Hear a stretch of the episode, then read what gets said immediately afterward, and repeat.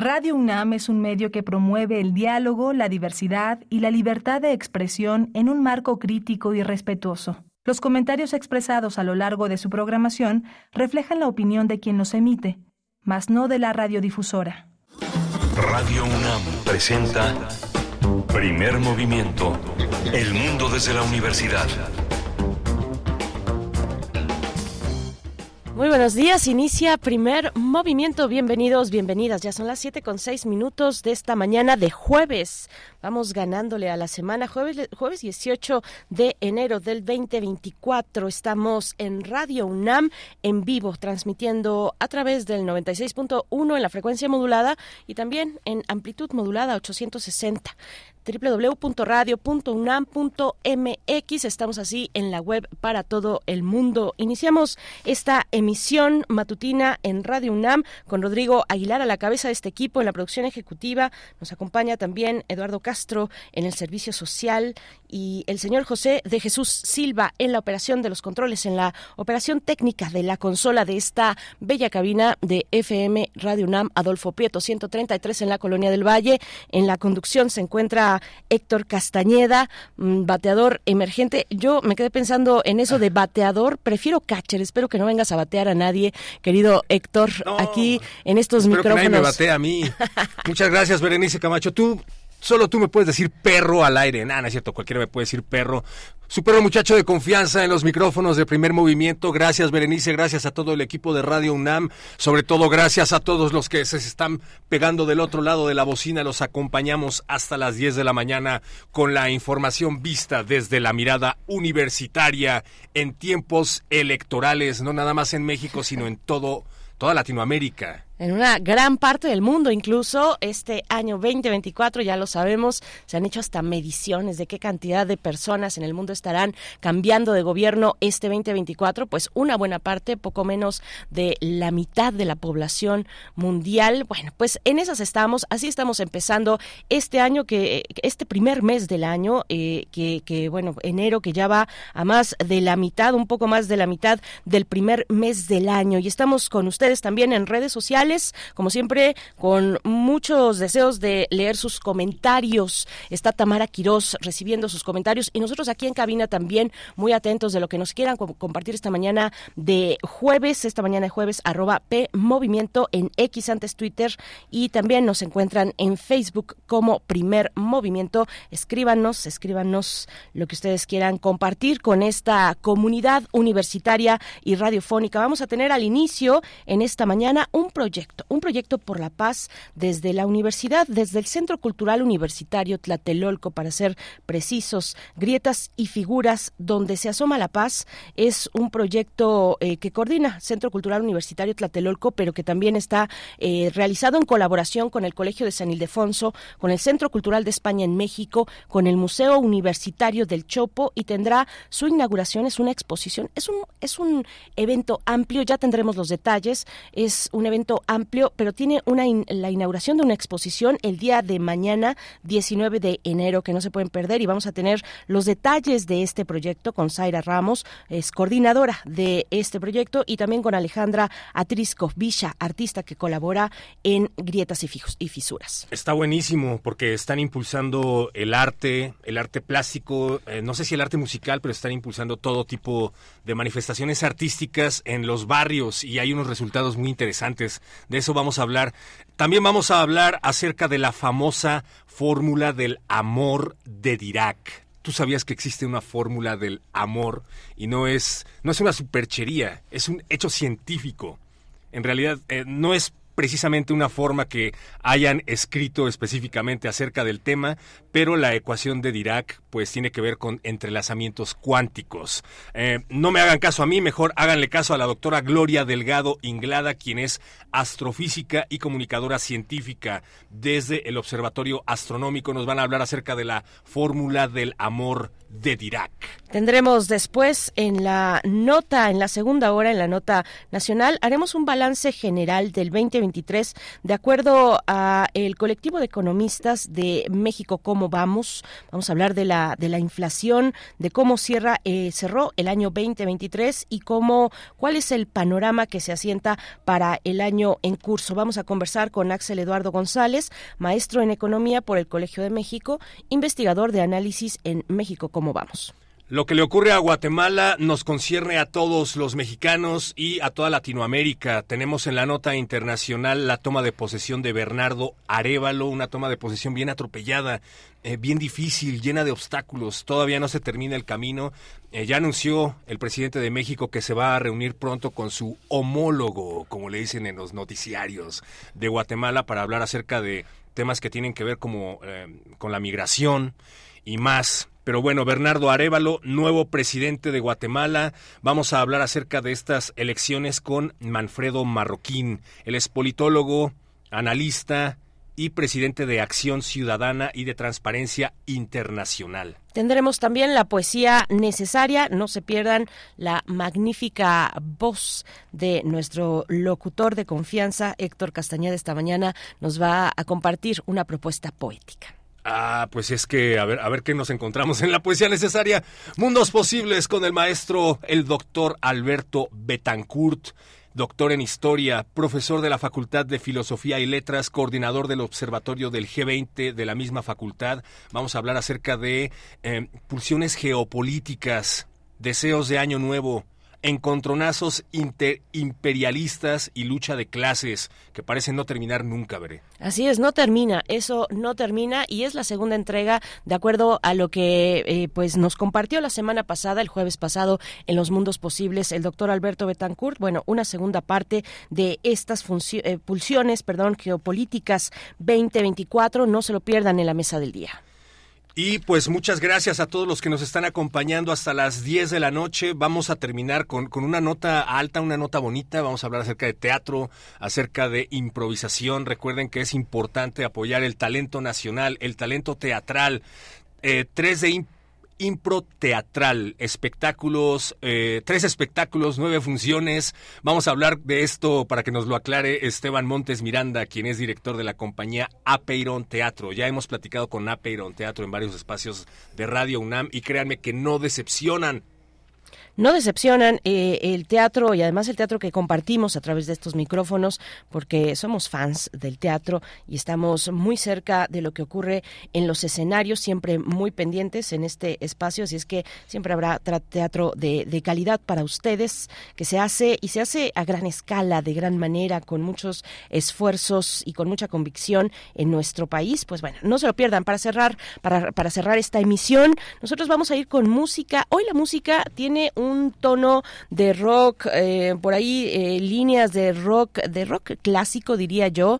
Si ustedes quieren escuchar algo distinto, recuerden que el día de mañana viernes ustedes ponen la música desde ya si quieren, nos pueden ir, compartiendo eh, algunas peticiones, peticiones musicales para el día de mañana, pero hoy nos vamos a ir con algo de rock. Aprovechen la radio cultural, la radio pública, en donde se puede poner cualquier tipo de música, no en todos lados. Ese es un privilegio que tenemos acá, Veré. Por supuesto, tenemos muchos privilegios en ese sentido. Uno de ellos es la música, es lo que suena. Nos vamos a ir con los Beatles, esta canción, Taxman.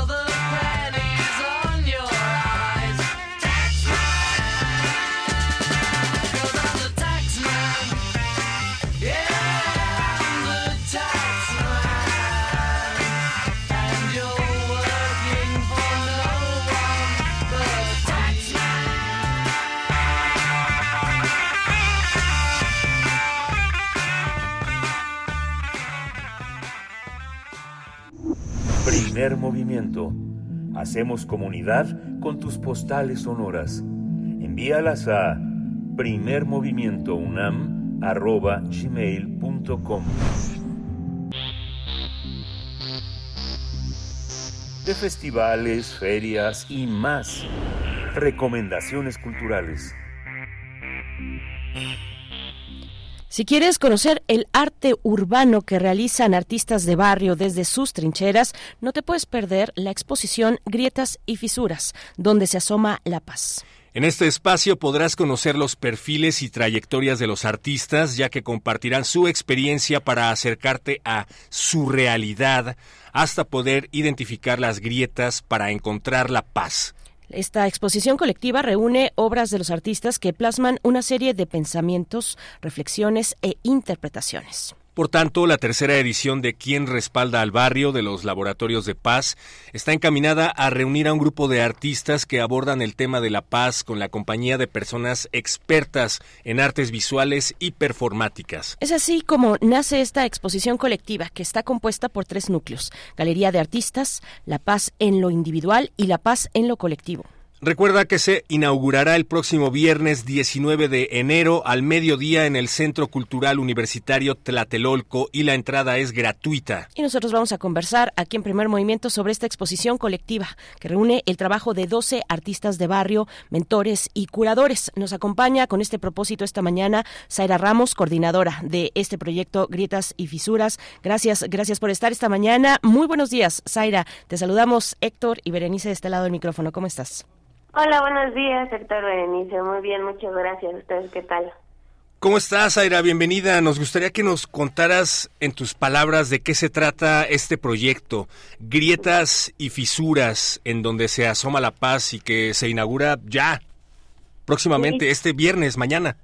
Mañana, mañana inauguramos, estamos ahora, bueno, no en este momento, pero estamos en los últimos detalles de montajes, ¿no? Como afinando eh, la sala, ahí limpiando, terminando de hacer todo y pues bueno, este esta exposición, eh, Grietas y Fisuras, es el resultado de un proceso que hicimos con, con artistas del barrio, eh, desde el proyecto de los laboratorios de paz, como bien ustedes indicaron en la introducción, pues es un proyecto que nace desde el Centro Cultural Universitario Tlatelolco y tiene como fin eh, juntar temas de gestión cultural y prácticas artísticas para poder encontrar diferentes hacia la construcción de paz y la cultura para la paz.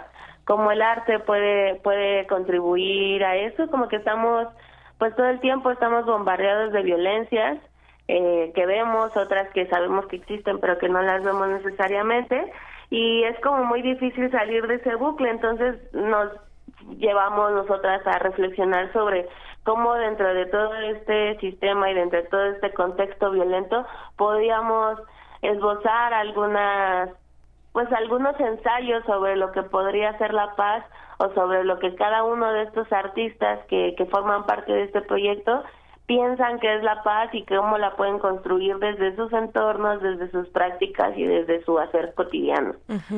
Zaira, Zaira, este, esta exposición Grietas y Fisuras se enmarca en los laboratorios de paz del Centro Cultural Universitario Tlatelolco. Cuéntanos de, de los laboratorios para quienes no conozcan esta iniciativa, cuáles son sus alcances, eh, hay, hay colaboración con otras instancias tanto de la UNAM como fuera de la UNAM, está el Colegio de San Ildefonso, el Centro Cultural de España en México, el Museo Universitario del Chopo. Cuéntanos, ¿qué son los laboratorios de paz?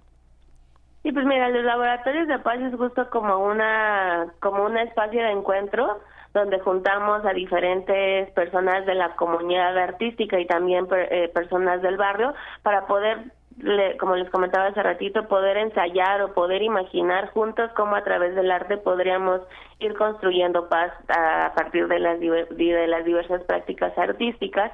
La colaboración que tenemos con el Chopo, con San de Alfonso y con el España se dio a raíz de un proyecto que hicimos en 2022, que es parte de quien respalda el barrio, y lanzamos un corredor cultural de paz en donde todas las cuatro instituciones eh, respaldábamos a un grupo de, de gestores que realizaron proyectos en territorio y el año pasado estuvimos haciendo diferentes actividades, cada uno en sus espacios y algunos en colaboración, que tenían que ver con la construcción de paz.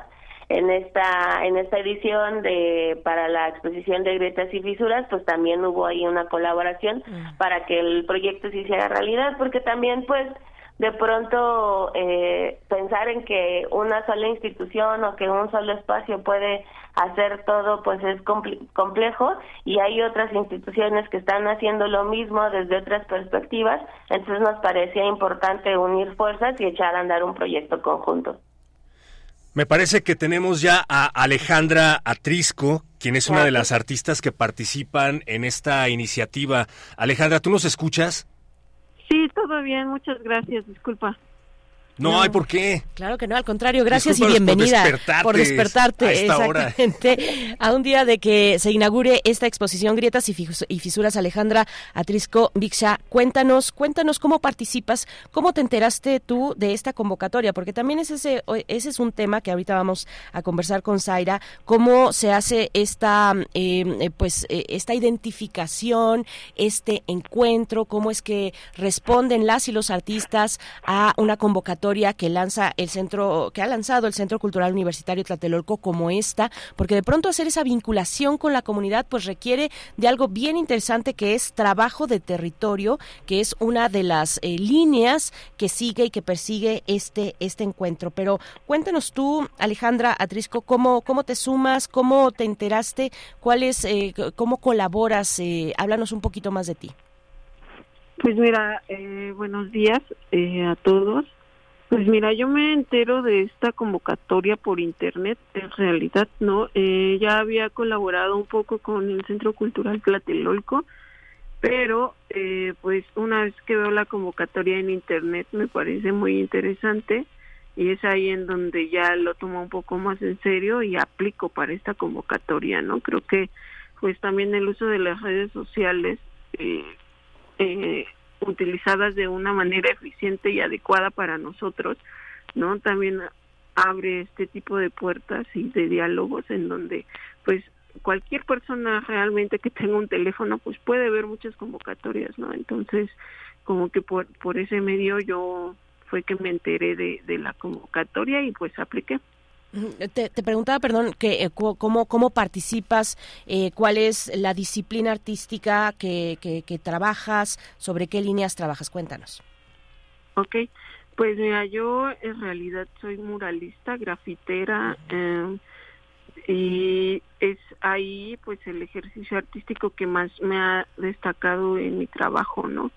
Eh, pues he tenido bastante reconocimiento nacional eh, y algunas cosas internacionales también.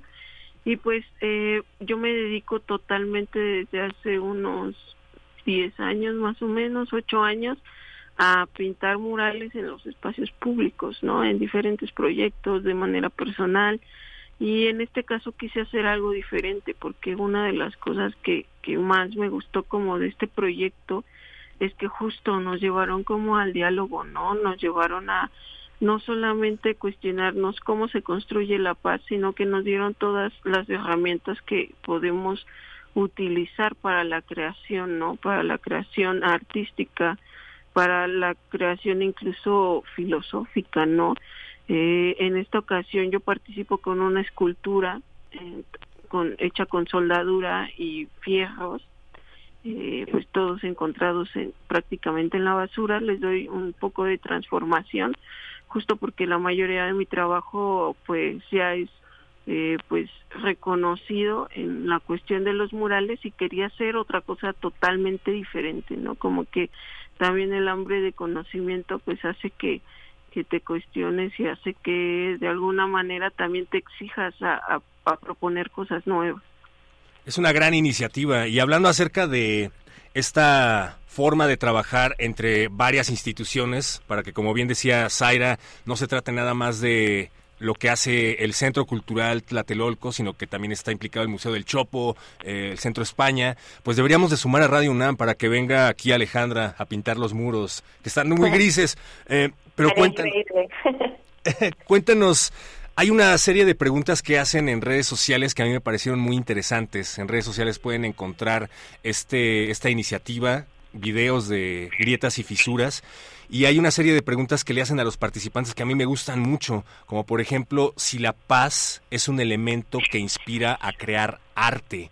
¿Ustedes piensan que la paz inspira a crear arte o es precisamente este eh, barullo, este caos que tenemos a veces adentro y a veces afuera lo que nos lleva a expresarnos a través de estas disciplinas?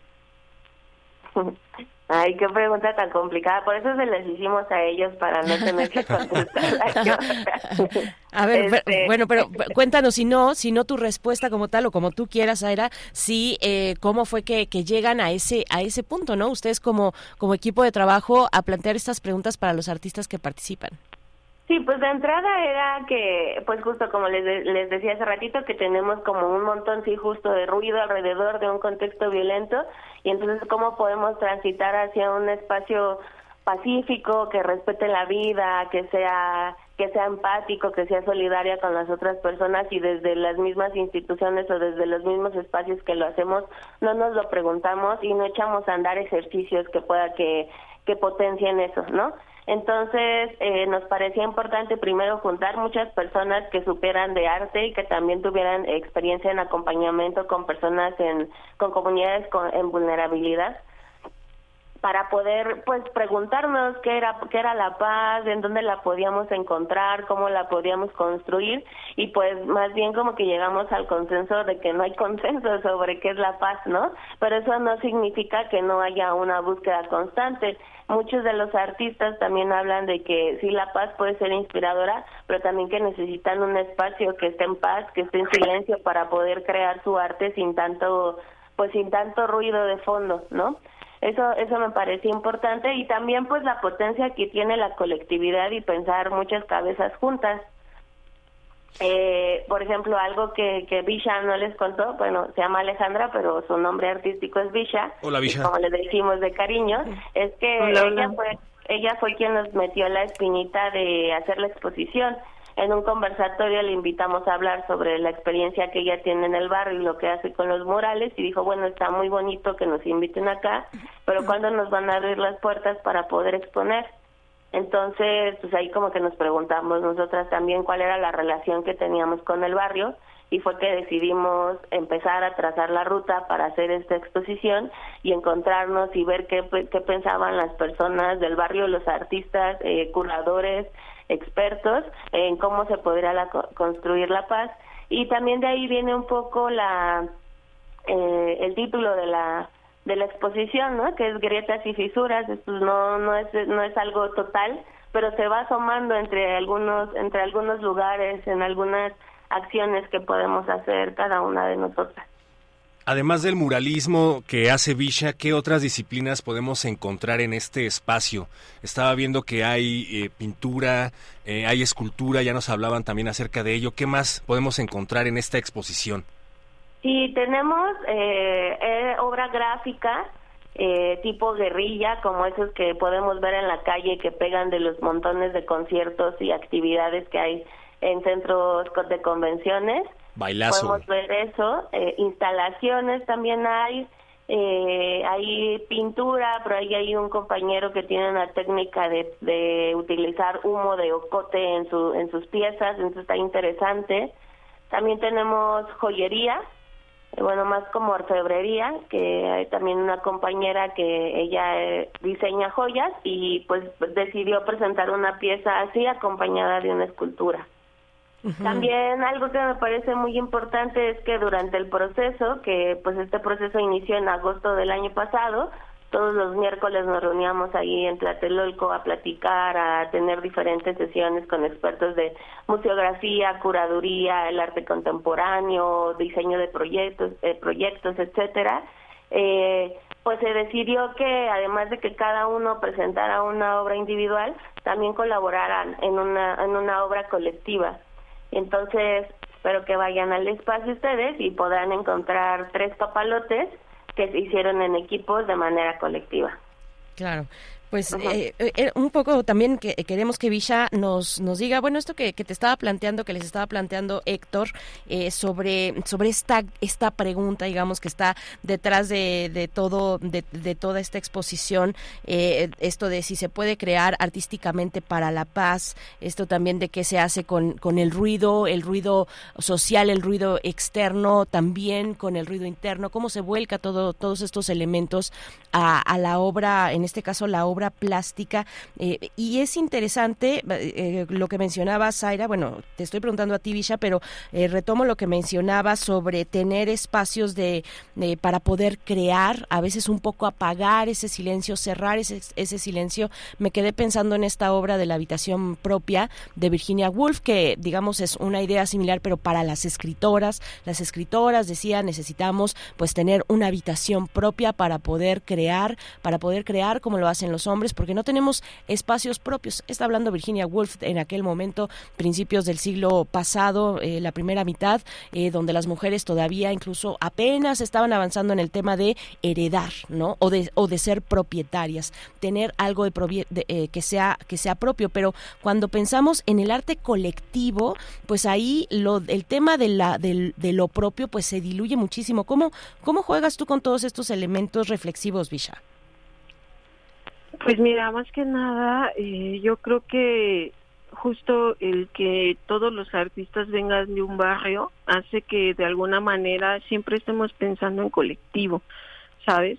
Porque pues todo nuestro todo nuestro entorno siempre nos ha llenado pues de un montón de ruido, de un montón de de situaciones de violencia pero también no solamente buscamos un espacio para nosotros o nosotras, sino que estamos buscando, y esto es lo interesante de toda esta exposición, estamos buscando que el mismo barrio sienta espacios de paz, ¿no? en este caso, o en mi caso personal, el hecho de pintar murales en las calles hace que ese espacio entonces deje de ser solo mío y lo comparto con otras personas, ¿no? El hecho de que yo pinte un mural en una calle hace que también este tipo de personas que pues está todo el día asoleadas con olas de violencia y demás cosas que pues desgraciadamente siguen sucediendo en los barrios, encuentren como en los murales un momento de paz, ¿no? Un momento de reflexión, un momento de conocimiento y pues eso también te brinda eh, el arte, ¿no? El hecho de que dejes de ser tú mismo para convertirte en un comunicador o en un educador de ideas para con los demás, hace que, que no solo pienses de, de manera individual como artista, sino que pienses en quién te va a ver, cómo te va a ver y cómo es que al barrio al final le va a, proporcionar un estado de paz, ¿no? La mayoría de los artistas que participan pues coincidimos en muchas historias en donde venimos de un barrio pues de una clase muy baja, eh, muchos de ellos, por ejemplo, han sufrido o han estado en situación de calle, ¿no? Y que al final el arte ha hecho que también, pues, se cuestione todo eso y, y, y se transformen, ¿no? Esas vidas. Entonces, eh, una de las cosas que yo aplaudo muchísimo de este proyecto es que es el primer proyecto en México que realmente se preocupa por, por llevar el estado reflexivo a todos nosotros, ¿no? Desde mentores como artistas. Eh, y que no solamente se dedica a, vaya a visibilizar nuestra obra final, sino que se preocupa por todo el proceso de esa obra, ¿no? Grietas y fisuras, yo creo que fue eh, una, una exposición que venimos planeando desde hace medio año, ¿no? En donde, pues, eh, hemos luchado no solamente contra pues nuestras propias ideas, sino que ahora nos tocó pues entrar en un diálogo con los demás artistas, ¿no? Con, con sus ideas, sus visiones del mundo y al final crear una pieza colectiva pues es algo bastante interesante, ¿no? Que pues de alguna manera no se está viendo en México y que estamos demostrando que una vez que se abren las puertas para nosotros en las instituciones, eh, pues podemos crear, ¿no? Algo de, de lo que un poquito decía Zaira, es que sí es cierto, al final yo les decía, bueno, está muy padre que nos inviten a una charla, pero ¿qué pasa los 364 días del año que pasan, no? En donde pues si no eres un artista eh, de alguna manera reconocido, acomodado dentro de la élite cultural en México, porque así es, o sea, no te invitan a nada, ¿no? Y, y me ha tocado estar en charlas en donde los mismos muralistas de, de, la vieja escuela, de alguna manera, pues dicen es que lo que ustedes hacen en las calles no es arte, no es muralismo, no es eh, pues una pieza considerada dentro de la élite pues de la cultura, ¿no? Pero al final les estamos demostrando que justo lo que se está haciendo en las calles no solamente piensa en una élite, sino piensa en toda la comunidad y en todo el potencial que nosotros podemos hacer que, que, que se visibilice en las calles, ¿no? Claro, pensar en una, en toda una colectividad, asumirse parte de la colectividad y no solamente pensar en el propio ego o en la propia proyección, que también es importante, pero eh, no, no sin el barrio. Nos quedamos pensando en esta idea que, en esta pregunta, Zaira, eh, de quién respalda al barrio entonces, cómo ¿Cuáles son los desafíos que ustedes han tenido y que ven a la puerta como gestoras culturales? Eh, Zaira, desde el Centro Cultural Universitario Tlatelolco, tú organizas, eres eh, coordinadora de este proyecto.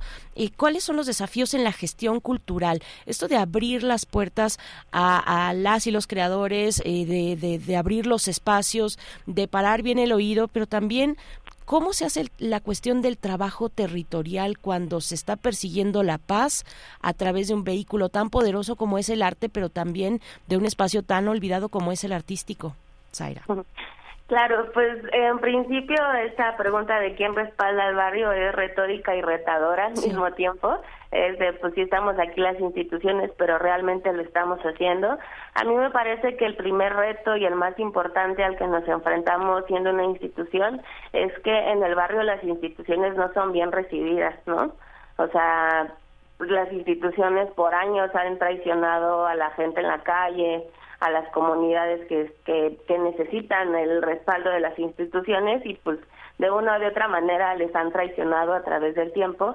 Entonces de pronto te encuentras con que llegas al barrio y les dices, oye, es que vengo de acá y no, es que ustedes siempre dicen lo mismo, no sé qué, ¿no? Como que es un, como que primero siempre es un enfrentamiento, pero ya después es ir como pues apelando también a la personalidad que podemos tener nosotras como gestora y también las redes que hemos ido tejiendo a lo largo de nuestra, de nuestra historia profesional que nos vamos encontrando con personas que trabajan el, en el barrio, que también son como estos líderes o agentes culturales en la calle que también nos ayudan a entrar y que de ahí es donde empezamos a reforzar como el trabajo territorial y uno nos lleva a otro y entonces como que una red pequeña de personas que nos conocemos se empieza a hacer una red muchísimo más grande llegando a diferentes artistas.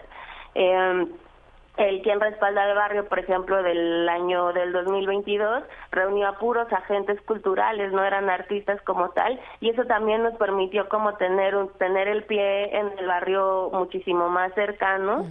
Y también nosotras, pues como institución, pensar un poco en estas barreras invisibles que existen entre la gente y los espacios culturales, porque muchas veces, no sé, por ejemplo, vecinos de Tlatelolco, vecinos de La Guerrero, no saben que existe el centro cultural o lo ven como un como un lugar extraño, entonces es como ir a decirles, oiga, no, no es un lugar extraño, aquí puede puede ser un espacio seguro por, para ustedes, lo pueden visitar, pueden estar aquí, pueden hacer propuestas, entonces es como un trabajo constante porque también hay que saber leer el territorio, ¿no? Como ver cómo están los humores y ver en dónde sí se pueden hacer cosas, en dónde se puede entrar sola, en dónde no, en dónde se necesita más acompañamiento y en dónde es muchísimo más fácil hacerlo, ¿no? Entonces es como ahí me dio un trabajo etnográfico de ir este pisando la calle porque es la única manera en que podemos pues realmente hacer hacer comunidad con el barrio y sobre todo en los alrededores de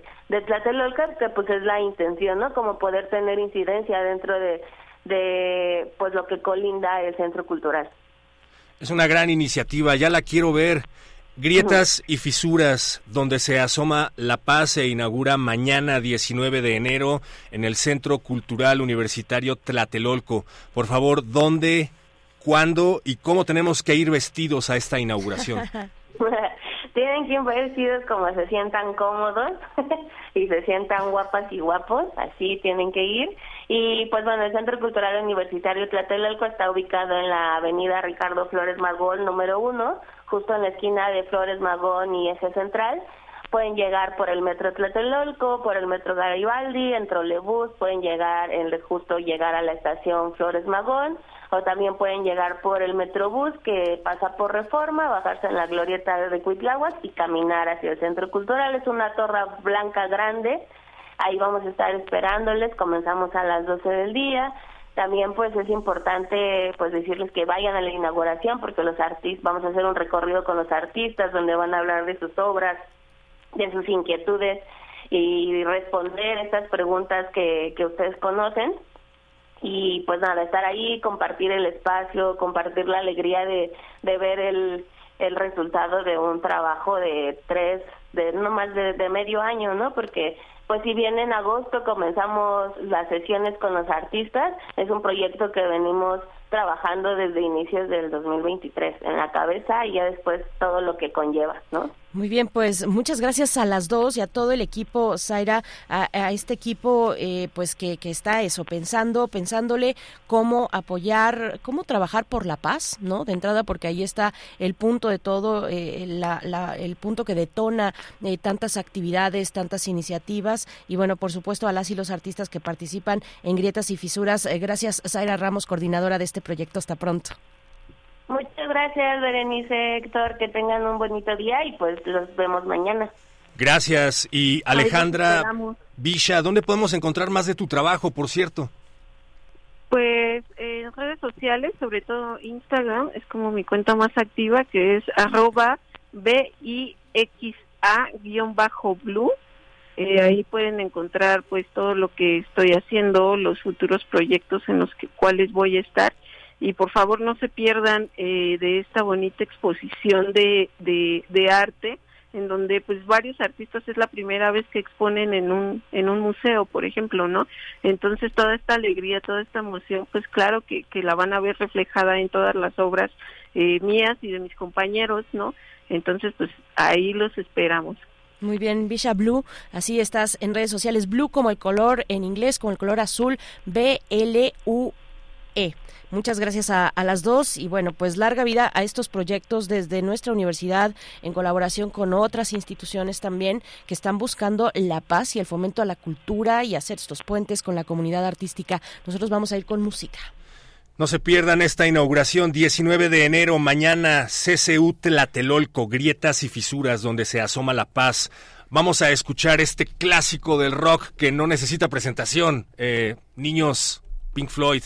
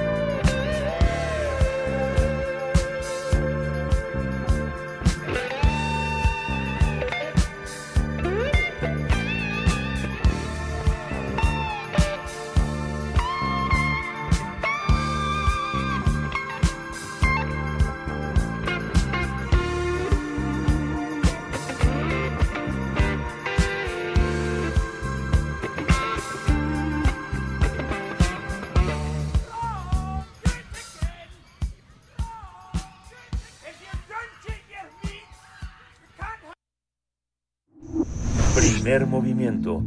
Hacemos comunidad con tus postales sonoras. Envíalas a primermovimientounam.gmail.com Del brazo de Orión al universo. Observatorio Astronómico. Nos encontramos ya en compañía de la doctora Gloria Delgado Inglada, astrofísica, comunicadora científica, a cargo de esta sección donde queremos mirar el universo y más allá, a veces el universo interior también, la fórmula, la famosa fórmula del amor del el científico Paul Dirac, el científico británico Paul Dirac es esta es el tema que has elegido para iniciar el año 2024, doctora Gloria Delgado Inglada. Qué gusto. Buenos días, buenas tardes para ti y bueno, un excelente 2024 en estas colaboraciones que nos has entregado y ojalá sigan durante todo este año. ¿Cómo estás? Muy buenos días. También les deseo un muy feliz 2024 a todos y todas que nos escuchan y yo, como siempre, encantada de estar aquí con ustedes. Muchísimas gracias. Pues, pues cuéntanos, por favor, la famosa fórmula del amor de Dirac. Así es. Bueno, hoy no voy a hablar estrictamente de astronomía, pero como es la primera colaboración del año, pues les quise traer algo interesante y también curioso y divertido. Efectivamente, vamos a hablar de la fórmula del amor y vamos a ver por qué se le llama así y, como dijo Héctor en la presentación, si hay algo de científico o no detrás de ella y si es exagerado o no el nombre que tiene. Entonces, bueno, todo inicia como comentaste, Berenice, con Paul Dirac, es un famosísimo matemático y físico británico. Él nació en 1902 y murió, al menos para mí, no hace tanto, en 1984.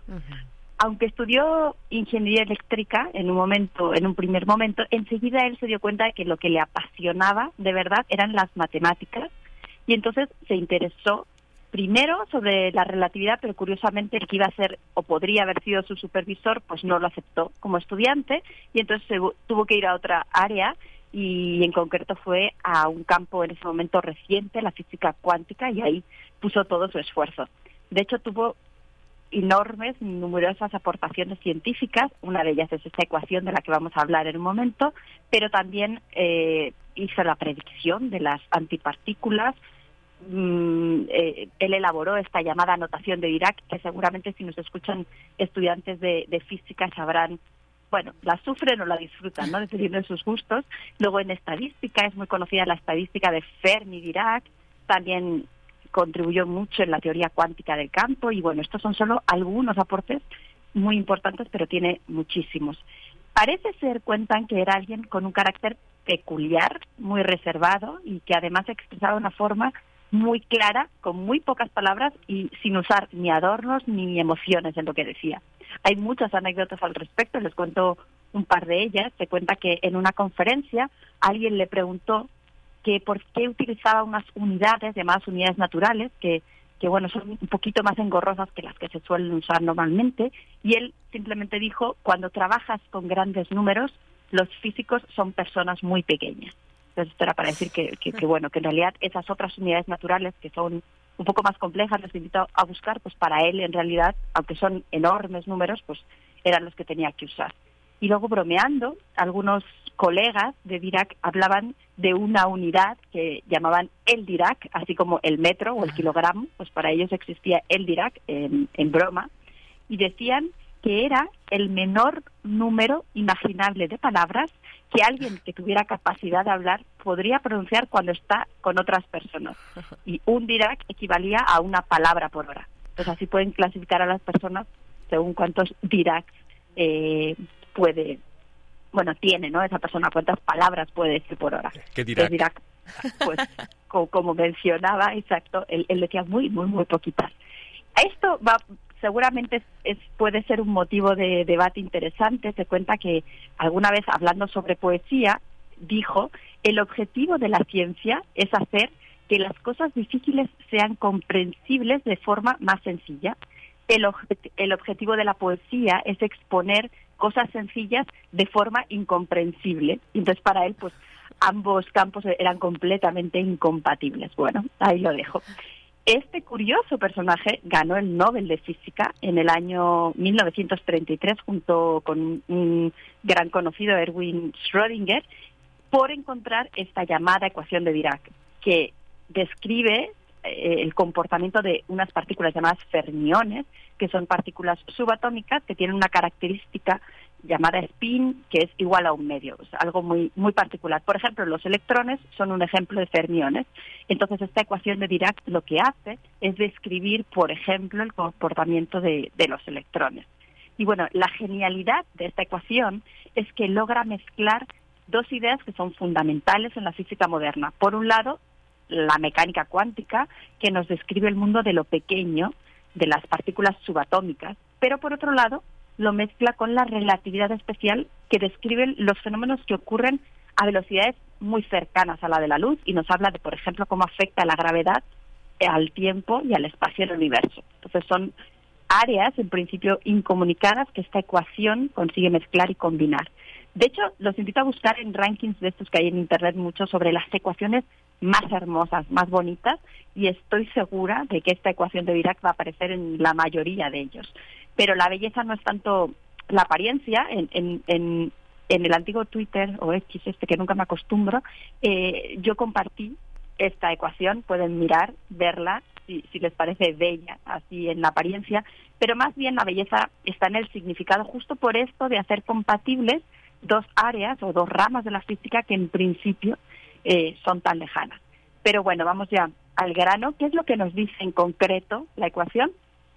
Pues nos dice que dos sistemas o dos partículas que hayan estado en contacto durante un cierto periodo de tiempo, es decir, que hayan interactuado entre estas dos partículas, quedan afectadas de forma que cuando la interacción termine, cuando se separen, aún así tendrán influencia una sobre la otra, aunque estén a gran distancia.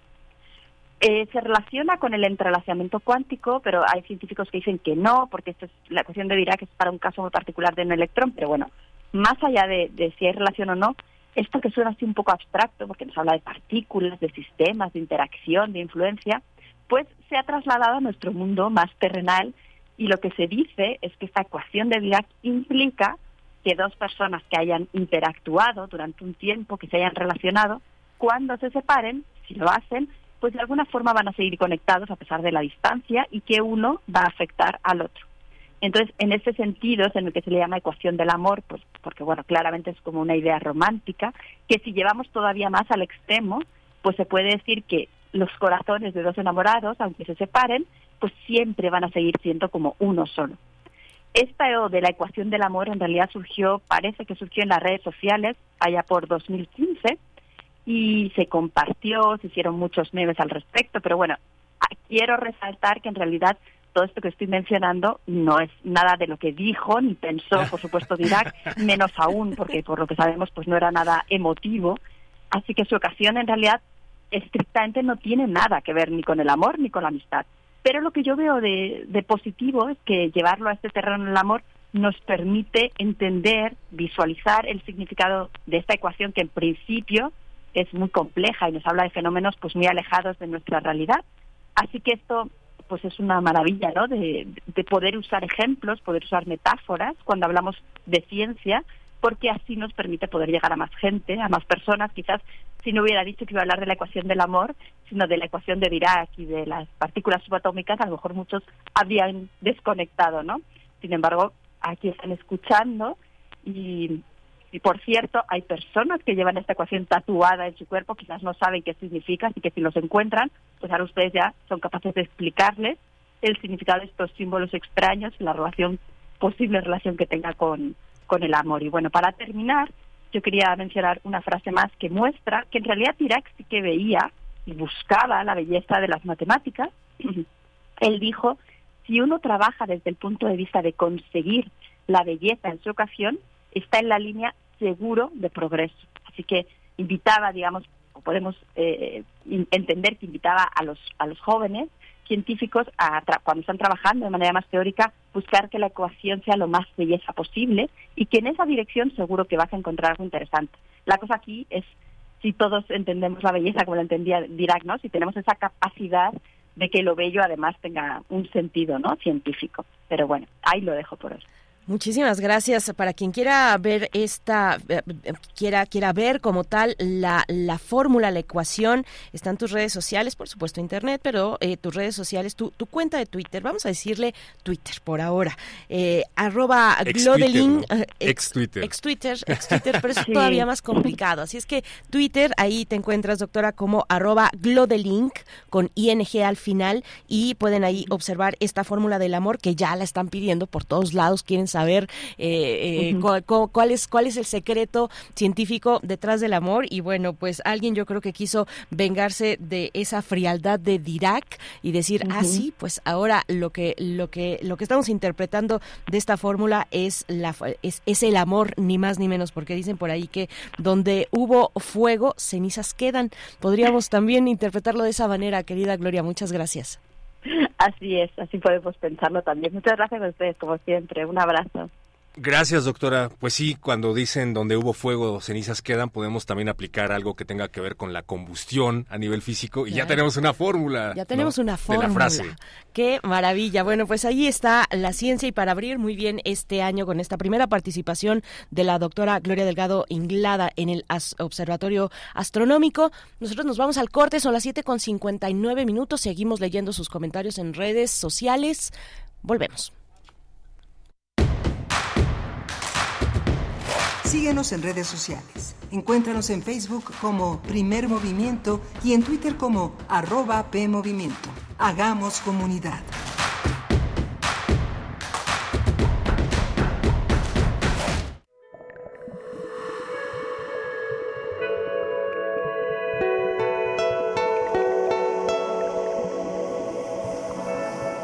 Escuchas Radio UNAM.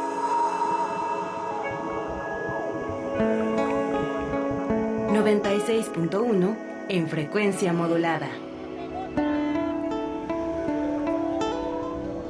Radio UNAM, Experiencia Sonora.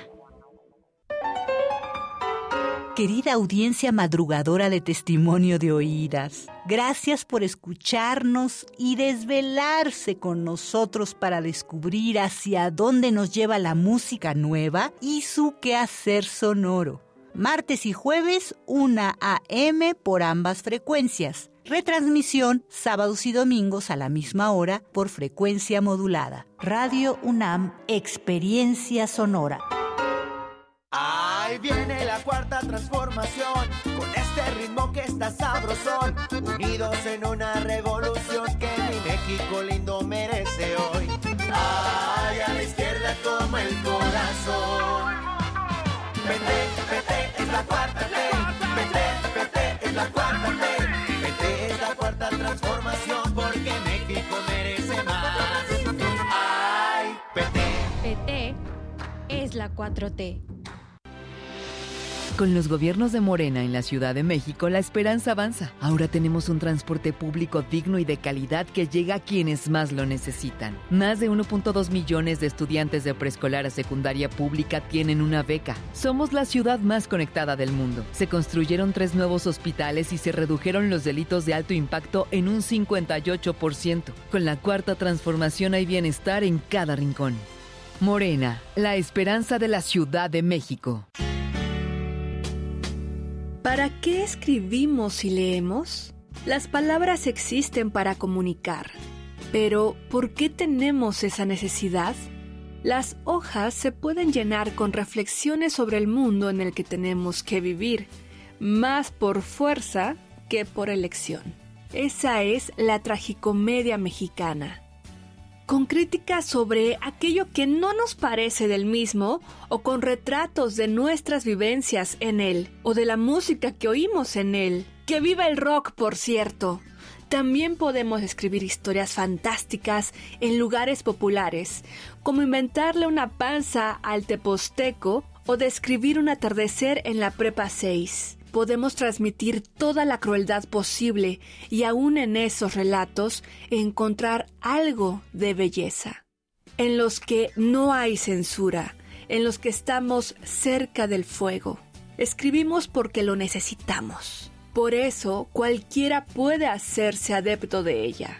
alguien salido de Guerrero y con una necesidad por estudiar la contracultura y el I Ching, que seguía por los dictados de la astrología y el rock, que comió, amó, enseñó y escribió cuanto quiso, y con las personas que quiso, escribimos para vivir, para vivir eternamente. Descansa en paz. José Agustín. 19 de agosto de 1944, 16 de enero de 2024. Habla Claudia Sheinbaum. La educación pública transforma personas y países. Por ello, como jefa de gobierno, le dimos beca a todas y todos los estudiantes de escuela pública. 294 pilares con educación, cultura y deporte gratuitos. Siete preparatorias nuevas, 40 mil jóvenes estudiando preparatoria a distancia. Dos universidades con 50 mil jóvenes. Todo gratuito, porque la educación es un derecho y se cumple cuando hay honestidad, resultados y amor al pueblo. Claudia Sheinbaum, presidenta. Precandidata única de Morena. Mensaje dirigido a militantes, simpatizantes y Consejo Nacional de Morena. Habla Xochil Gálvez. Imagínate vivir sin miedo, que puedas salir a la calle con tranquilidad, que tu negocio sea solo tuyo, que nadie te robe la paz ni la tranquilidad. Eso quiero, que recuperes tu libertad, que tengas paz, que no seas tú quien esté tras las rejas de tu casa con miedo. Mereces un gobierno que sienta como tú, que trabaje para ti, porque mereces más seguridad por ti, por México. Xochil, tu familia merece más. Precandidata única a presidenta. Cambiemos el rumbo. PAN. Mensaje dirigido a simpatizantes y militantes del PAN y su Comisión Permanente Nacional. Para ti, ¿cuáles serían las 52 películas infaltables para un conocedor de cine? 52 por 24. Una reseña a la semana, todas las semanas. Martes a las 10.30 horas por el 96.1 de FM. Radio UNAM, Experiencia Sonora. Claudia Sheinbaum, presidenta, precandidata única, Partido Verde. Mensaje dirigido a afiliados e integrantes del Consejo Político Nacional del Partido Verde Ecologista de México. Estamos aquí para refrendar nuestro apoyo a la doctora Claudia Sheinbaum, una científica que ha estudiado el fenómeno del cambio climático. Realmente somos un equipo de trabajo. Toda mi vida me dediqué a estudiar el medio ambiente. Para mí el ambientalismo es parte de mi causa. Y la causa esencial del Partido Verde es esa, es la protección del medio ambiente. ¡Que viva el Partido Verde! Habla Claudia Sheinbaum. Ahora les cuento 10 de las acciones con las que transformamos la movilidad en la ciudad. Dos cablebuses, 442 trolebuses nuevos, modernización del tren ligero, el trolebús elevado, 33 kilómetros de metrobús con una línea eléctrica, nueva línea 1 del metro, 253 kilómetros de ciclovía, 2.632 microbuses chatarrizados, 424 autobuses nuevos, una sola tarjeta de movilidad integrada. Se puede con honestidad, resultados y amor al pueblo. Claudia Sheinbaum, presidenta, precandidata única de Morena. Mensaje dirigido a militantes, simpatizantes y Consejo Nacional de Morena.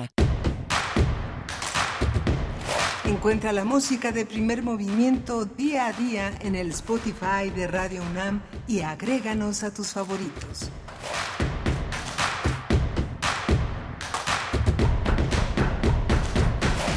8 con 6 minutos, estamos de vuelta. Esto es primer movimiento. Estamos de vuelta con ustedes en esta mañana de jueves 18 de enero del 2023 con el equipo del otro lado del cristal aquí en la cabina de FM de Radio UNAM, Rodrigo Aguilar. En la producción ejecutiva está el señor José de Jesús Silva. En la operación técnica, um, Violeta Berber también nos acompaña en la asistencia de producción. Héctor, eh, Héctor Castañeda, por supuesto, en la conducción. Pero, pero hay que decir, Héctor, también que no sé si toda la curaduría musical de esta mañana eh, es propuesta de Eduardo Castro, nuestro servicio social que está eh, llegando apenas esta semana a su primera, a su primera semana de servicio social aquí en Primer Movimiento. Eh, bienvenido de nuevo, Eduardo. Qué gusto tenerte por acá con nosotros de la Facultad de Ciencias Políticas y Sociales de la UNAM. Héctor, ¿cómo estás? Hola, Berenice. Se me hace tan raro que me digas Héctor. Sí, a mí también, pero bueno, pues estamos al aire, amigo.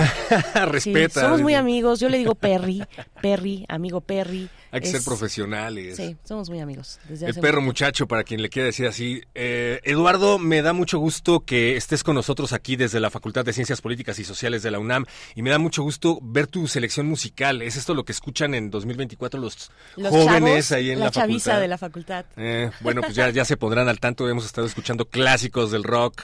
Vamos a seguir escuchándolos. Esta es una selección. Si les gusta la selección musical de esta mañana, agradezcanle a Eduardo, Servicio Social de Primer Movimiento. Si no les gusta, también díganoslo a través de nuestras redes sociales en X, antes Twitter, Primer Movimiento, que es en donde los leemos primordialmente. Y tenemos más contenidos de aquí a las 10, Berenice. Va a haber una propuesta. Si no les gusta la música de esta mañana, ustedes pueden poner música el día viernes. Mañana ustedes pueden poner la música. De Lo hecho, que ustedes sea. ponen la música.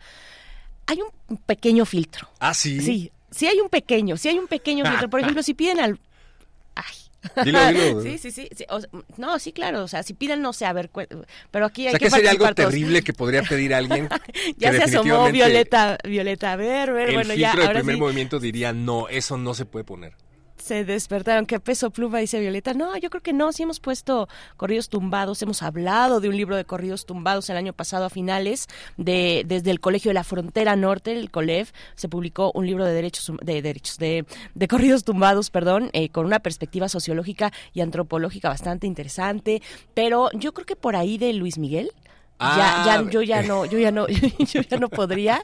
¿No te gusta el Este, sol? eh, este, me gusta el sol, no, me gusta Luis Miguel. El sol de México, una de las voces más importantes de México y de América Latina. ¿A ti sí? A mí me gusta. ¿Sí te gusta el Sí, el- no lo niego. sol? Sí me gusta una que otra del sol, No, no, definitivamente. No puedo, no puedo, No puedo yo- con Arjona tampoco. Ah, pues ahorita vamos a hablar de Guatemala, mira. Estaría bueno poner algo de Maestro Arjona para que musicalice parte de- del proceso electoral de Guatemala con Arevalo. Yo, yo la verdad no es que tenga un tema de censura, sino que pienso que hay música que ya suena en muchos otros lugares. Y no es que sea una responsabilidad ni nada de la radio universitaria, pues, yo qué, pero Estás aprovechar abriendo más la bien- caja de Pandora y no tenemos más que dos minutos si acaso para comentar todo lo que viene, pero sí. aprovechar que tenemos la posibilidad de poner lo que queramos y que no suena en otras radiodifusoras. Eso me parece que es lo valioso. Y Luis Miguel, pues sí, no es que me guste o no, sino que suena en muchos otros espacios, igual que Peso Pluma, ¿no? Es todo un dilema. La producción musical en una emisora cultural universitaria pública es todo un dilema porque también tienes que pensar en los gustos de las personas, ¿no? Y, y, ta- y- y a mucha gente sí le gustan los Beatles. Los Por Beatles- ejemplo. Los Beatles son una pieza fundamental de la historia de la música, eso no lo podemos Totalmente, negar. sí, sí, sí, Yo totalmente. creo que los Beatles ya totalmente. están a nivel de Mozart, igual que Peso Pluma. Bueno, yo no me voy a meter con los Beatles porque hay muchos bitlémanos, pero, pero mm, pensando, digamos, en el argumento de que eh, música que suena o no suena en distintas emisoras o en la radio, digamos, o en otras plataformas, pues los Beatles suenan y han sonado por décadas y décadas y décadas Sí. y seguirán sonando y sonaron esta mañana aquí en Primer Movimiento. Así es que es un poco, tal vez, o sea, hay sus grandes excepciones. Tal vez es un poco ambiguo, creo, querido, Es muy ambiguo. querido Héctor. Es muy ambiguo porque ya estamos apelando a los gustos. Podríamos hablar horas y horas acerca de lo valioso o podríamos darle de lo valioso de los Beatles o podríamos hablar horas y horas acerca de la importancia social o no que tiene un corrido tumbado de moda, pero al final pues todo se trata de los gustos de cada quien y alguien va a encontrar un argumento cuando algo no le gusta, ¿no? Y el tema de los correos tumbados ahora, por cierto, y pensando en, en espacios con recursos públicos, ¿no? Ahí está el, debate de si invitan o no invitan a, a Peso Pluma a, Chile, ¿no? A Viña del Mar. Eh, es, es- todo un debate actualmente, sí, sí, sí, sí lo has visto, que mm, eh, eh, la verdad no me he metido tanto, pero entiendo que tiene que ver algo como de, a ver, si este, si este espacio, si un espacio como este, si un foro como este tiene recursos públicos, ¿por qué vamos a invitar a un, a un cantante, a un artista que está promoviendo, ahí voy a poner grandes comillas, cada quien lo interpreta, que promueve a través de su música, eh, pues valores que tienen, que, que- exaltan o ensalzan la actividad del narcotráfico cuando América Latina pues está atravesando lo que está atravesando, ¿no? Bueno, pues es un debate Es- ahí. Es un debate viejo y yo la verdad, como sí. rockero, ja, como Ajá, rockero que sí, soy, sí. he escuchado ese discurso por todos lados desde que nació el rock prácticamente. Yo no estoy a favor, ¿eh? Para ejemplo. nada, ni a favor ni en contra. Estoy exponiendo un caso. No, de los que hay muchos, ¿no? Cuando, cuando, por ejemplo, tú lo sabes perfectamente y mejor que nadie, cuando a bandas de metal les han cerrado las puertas de algún país en nuestra querida Latinoamérica porque, pues, les dicen son eh, hacen ceremonias satánicas y o que son promueven la violencia. En los 80, en Estados Unidos, eh, bueno, todos sabemos que la sociedad estadounidense también tiene mucho de cristianismo, ¿no? Es una sociedad también muy conservadora en muchos sentidos y en los 80 se hablaba mucho acerca del fenómeno del pánico satánico, el Satanic Panic, que buscaba prohibir la música de bandas de heavy metal muy conocidas como Judas Priest, por poner un ejemplo, Ozzy Osbourne, porque pensaban que fomentaba el satanismo entre los jóvenes. ¡Oh, qué terrible! Y el satanismo, pues, eh, pensaban que llevaba al suicidio, que llevaba a la violencia. Se llevó a varios grupos a juicio para acusarlos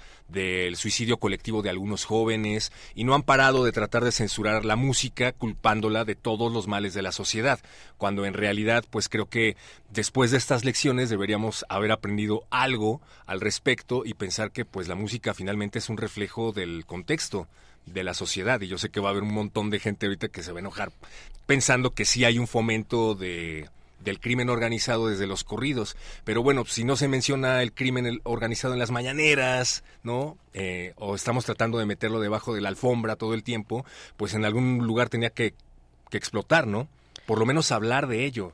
Eh, yo no creo que, que, se fomente la violencia, más bien yo creo que se refleja, es inevitable que se refleje como se refleja en el cine, como se refleja en el teatro, en la música también, ¿no? Yo lo que quiero saber es lo que lo que opinan ustedes hablando de temas de, bueno, pasamos de la música, de gustos musicales, de, la, corridos de la producción musical en, en, emisoras públicas a cuestiones de, de seguridad que también por ahí ya está circulando por ahí, pues ya se ha presentado em, eh, por parte del INEGI la encuesta nacional de seguridad Pública 2023, donde, bueno, nos dicen cuáles son los estados de la República que incrementaron o vieron una reducción en sus incidencias de distintos delitos, por ejemplo, el de homicidio, que siempre es una marca muy importante. Algunos bajaron. Hay buenas noticias al respecto, hay otras no tan buenas en otros rubros. Está la percepción de la violencia y con todo esto, bueno, pues también esta cuestión de, eh, bueno, no, no, no dentro de la encuesta, obviamente, de la ENSU 2023, pero bueno, en el contexto de todo esto de la violencia, pues están las expresiones artísticas y lo que está escuchando la chaviza, lo que están escuchando los jóvenes que finalmente son y han sido y han estado desde el primer momento de la violencia en la primera línea, en la primera línea de la violencia sin posibilidades, sin, sin, sin posibilidades de tener un, un futuro que eh, pues que les interese, ¿no? Es, eh, yo creo que ahí también es el fracaso del Estado eh, de no dar, de no dar oportunidades, opciones de futuro a los jóvenes y bueno, pues, pues ahí está. y, la, música sí lo brinda. Un chavito que no tiene posibilidades de futuro, que vive en una esfera de realidad muy distinta a la nuestra, que estamos muy privilegiados, a lo mejor va a escuchar uno de estos eh, corridos y se va a decidir a dedicarse a la música y gracias a la música va a recorrer el mundo y va a despejar su corazón. No lo sé. Yo prefiero la violencia en el arte y no en las calles, como decía el director Lex Ortega en algún momento aquí. ¿Ustedes qué opinan? Cuéntenos en redes sociales. Nosotros tenemos ya que irnos con nuestra nota. Vamos a hablar de, em, em, vamos a tener un balance general del 2023 sobre la economía en México, cuestiones de inflación y demás indicadores importantes. Vamos a estar conversando sobre este balance que realiza México Cómo Vamos con precisamente su investigador de análisis, investigador de análisis en esta, en esta organización, Axel Eduardo González, maestro en economía por el Colegio de México. Vamos vamos con esta, ya nos vamos directamente, después hablaremos de, Guatemala. Después hablaremos de Guatemala, pero vamos ahora a la nota nacional. Primer movimiento. Hacemos comunidad con tus postales sonoras. Envíalas a primermovimientounam.gmail.com Nota nacional. La tasa anual de inflación fue del 4.66% en 2023. Así lo reveló el colectivo México Cómo Vamos. Además, algunos expertos en economía determinaron que la inflación anual continúa por encima, por, por encima del objetivo del Banco de México. Por ello, el semáforo nacional de inflación está en rojo, tomando en cuenta los últimos datos publicados por INEGI. El colectivo reseña que la inflación acumula dos meses al alza debido al incremento en la inflación no subyacente, la cual permite hacer una medición a corto y mediano plazo por lo que se establece que en diciembre alcanzó un 3.39% anual, en contraste con el 1.43% observado en noviembre. Esto se refleja en los hogares mexicanos. Según el INEGI, el jitomate tuvo un incremento del 29.6%, alcanzando un costo que rebasa los 80 pesos por kilo. Mientras tanto, la cebolla aumentó en un 50, aumentó 52.2%, cuyo precio en supermercados oscila entre 40 y 50 pesos y el transporte aéreo se encareció 15.8%. Tendremos una conversación sobre la economía mexicana durante 2023 y las expectativas para este 2024. Y para eso ya nos acompaña Axel Eduardo González, maestro en economía por el Colegio de México e investigador de análisis en México. ¿Cómo vamos? Axel, buenos días. Hola, ¿qué tal? Buenos días. Un gusto saludarles nuevamente y a toda su audiencia. Gracias, al contrario, feliz año para ti, eh, Axel Eduardo, gracias por estar una vez más con nosotros. Eh, pues eh, cuéntanos, cuéntanos ¿cómo, cómo, iniciar esta charla. Es un balance general 2023 el que propone México, cómo vamos y del cual hablaremos ahora contigo. ¿cuál, es, ¿Cuál es el balance que hacen? ¿Cuáles son los elementos a tener en cuenta cuando se piensa en un balance general de un país como México? Sí, mira, como bien mencionabas, primero en la parte de, de inflación, tenemos que, este tema ha sido uno de los más relevantes desde la segunda mitad de 2021, pues por las tasas, altas tasas que hemos observado, como, como ustedes bien mencionaban en, la introducción. Hacia el cierre de 2023 tuvimos dos repuntes consecutivos en la inflación observada en general. Eh, esto viene del lado, digamos, del componente no subyacente de la inflación. Aquí nada más para, recordarle a las personas que nos acompañan a qué nos referimos con, con esta parte de no subyacente el componente no subyacente, digamos, agrupa los, los bienes y servicios donde, digamos, la variación eh, de los precios es más volátil y, digamos, está sujeta, por ejemplo, a decisiones de carácter, de carácter administrativo, la estacionalidad de los productos o la alta volatilidad. Por eso aquí se, se agrupan artículos como artículos agropecuarios, así como energéticos y tarifas autorizadas por el gobierno. Como bien mencionadas, mencionaban, hay, hay avances muy puntuales en, en, ciertos artículos de la, de la canasta alimentaria, como es el, la cebolla, el jitomate, y es precisamente en, el cierre de 2023, en la inflación que observamos en diciembre de 2023, donde vemos eh, que, digamos, el componente no subyacente de la inflación es de 3.39%, pero si nos vamos a detalle de dónde se está, digamos, eh, observando este incremento es en la parte de agropecuarios, en frutas y verduras, Aquí la variación eh, anual que se observa en este componente es de 11.68%. Eh, esto, como ya también hemos platicado muchas veces en este espacio, tiene implicaciones distintas en, en, distintos sectores de la población.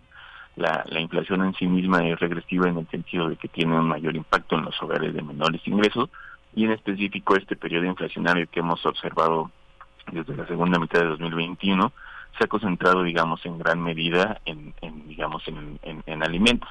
También en el componente subyacente hay uno relacionado a alimentos, bebidas y tabaco y, por ejemplo, ahí consistentemente este este componente se encuentra por encima de la inflación general. La inflación general el cierre de 2023 fue de 4.66 y, por ejemplo, en alimentos, bebidas y tabacos fue del 6.25% y, como ya habíamos mencionado, en frutas y verduras del 11.68%. Entonces sigue siendo, digamos, uno, uno de los temas importantes, precisamente el mayor impacto de la inflación en el poder adquisitivo de los hogares de las personas de menores ingresos en el país. Y digamos de ahí que eh, este tema siga siendo eh, muy relevante y todavía hacia 2024 eh, eh, digamos eh, todavía resta un, un, tiempo para que digamos al menos regresemos al rango de la de la tasa objetivo del Banco de México eh, recordando que la tasa objetiva del Banco de México es el 3%, con un rango que, digamos, se encuentra entre el 2 y el 4%. En ese sentido, por ejemplo, las expectativas, las encuestas de, de Banjico a especialistas sobre cuándo, cuándo esperan que la inflación se encuentre en este rango, que se esperan precisamente casi hacia el cierre de 2024. En, eh, la inflación observada en el país se encuentra en 4%, es decir, ya dentro de rango en las, en las estimaciones propias del Banco de México eh, alrededor del tercer trimestre de 2024 es cuando se espera que regresemos a, a, este rango. Entonces el tema de inflación todavía, digamos, será un, tema importante hacia, hacia estos inicios de 2024. Eh, otra parte que también es importante platicar pues son las expectativas que se tienen eh, de crecimiento eh, para el cierre de 2023. Eh, se espera el crecimiento observado en el país se encuentra alrededor del 3.4%. Y eh, algo que también es importante de mencionar para el caso de 2024, en, en, en, estimaciones recientes, se ha revisado al alza la expectativa de crecimiento que, que, se espera para este año, para 2024. Eh, por ejemplo, a inicios, a inicios de 2023 se esperaba que la tasa de crecimiento en el país eh, en 2024 estuviera alrededor del 1.8% y ahora ya digamos con las con las encuestas más recientes espera que el crecimiento hacia 2024 sea alrededor de los del 2.1%, aunque hay otros organismos, por ejemplo, que, eh, que señalan un crecimiento mayor a, a, este. Entonces, estos son, digamos, algunos de los puntos de referencia sobre lo que se espera 2024 y, digamos, todavía esto es, es muy eh, contingente eh, dependiendo, digamos, de, de, otras variables que muchas veces eh, están fuera del control de la economía nacional, sino más bien al ser parte, digamos, de, del dinamismo de, de, una economía global, pues estos indicadores tienden a moverse con frecuencia. Y es que, bueno, parece que ya nos acostumbramos a que cada año todo sube. Cada año todo, todo sube, la gasolina, los alimentos, todo sube. Pero por otro lado también nos dicen que, según los datos duros, México se ubica entre los 15, entre las 15 mayores economías mundiales, ¿no? Por encima de países como eh, Australia o como España, al menos este cierre de año. Entonces, eh, ¿Cómo nos explicamos eso? No sé nada de economía, al igual que un montón de personas que nos están escuchando. ¿Cómo hacemos esta comparación, primero nos dicen que estamos aumentando el crecimiento económico, que estamos entre las mejores economías del mundo y por otro lado las cosas no paran de subir y a nadie le alcanza. ¿Qué está pasando, doctor? Mira, ahí justo eh, qué bueno que haces esa pregunta porque vale la pena siempre hacer esa distinción. Eh, por ejemplo, en, en, el caso de inflación, ¿no? Que, que estábamos platicando que ya es un tema eh, que ha sido muy relevante desde la segunda mitad de 2021 con los incrementos que, hemos eh, observado. Por ejemplo, la eh, digamos en su pico más alto la inflación general en este periodo reciente fue en, en agosto de, de 2022. La inflación se encontraba en 8.7% y de ahí ha venido hasta este 4.66 que platicamos. Esto lo único que quiere decir es que, digamos, el ritmo en que el, en que el nivel de precios incrementa es menor ahora hacia el cierre de 2023 que, por ejemplo, que lo que se observaba en, en agosto de 2022. Pero ese 4.66% nos sigue indicando que el nivel de precios de los de los genéricos de los artículos que son parte del índice nacional de precios de consumidor, o sea, de, los artículos que hemos platicado, por ejemplo, el, el caso de jitomate, la cebolla, transporte aéreo, etcétera, todos esos artículos, en, en, en lo general eh, se siguen observando incrementos en precios, o sea, los incrementos eh, son menores que lo que se observaba en ese periodo más crítico a, mediados de 2022, pero continuamente eh, eh seguimos observando incrementos en los precios, por eso es que cuando, cuando vamos al mercado, al tianguis, al súper, seguimos teniendo esa percepción de que, digamos, los precios de los artículos que necesitamos para nuestro consumo diario eh, continúan incrementando, sobre todo la parte que les platicaba hace un rato, la parte específica de los alimentos, donde digamos este periodo eh, inflacionario se ha concentrado preponderantemente. Entonces es una percepción acertada, eh, seguimos observando incrementos en los precios y digamos eh, la única diferencia como por ejemplo con ese periodo más crítico es que los incrementos son menores, pero como bien mencionas, eh, esa situación está presente y sobre todo es más, eh, eh, el impacto es aún mayor en, los, en las personas y los hogares de menores ingresos, porque precisamente estos hogares destinan eh, un mayor porcentaje de sus ingresos a la adquisición de la canasta básica alimentaria, por ejemplo. Entonces, al concentrarse de manera preponderante, este, eh, digamos, la inflación observada en este tipo de artículos, por eso es que las personas en, en, en este tipo de hogares, en esta situación, eh, ven, digamos, disminuida de forma eh, significativa su poder adquisitivo, es decir, la capacidad que tienen para adquirir eh, estos bienes y servicios.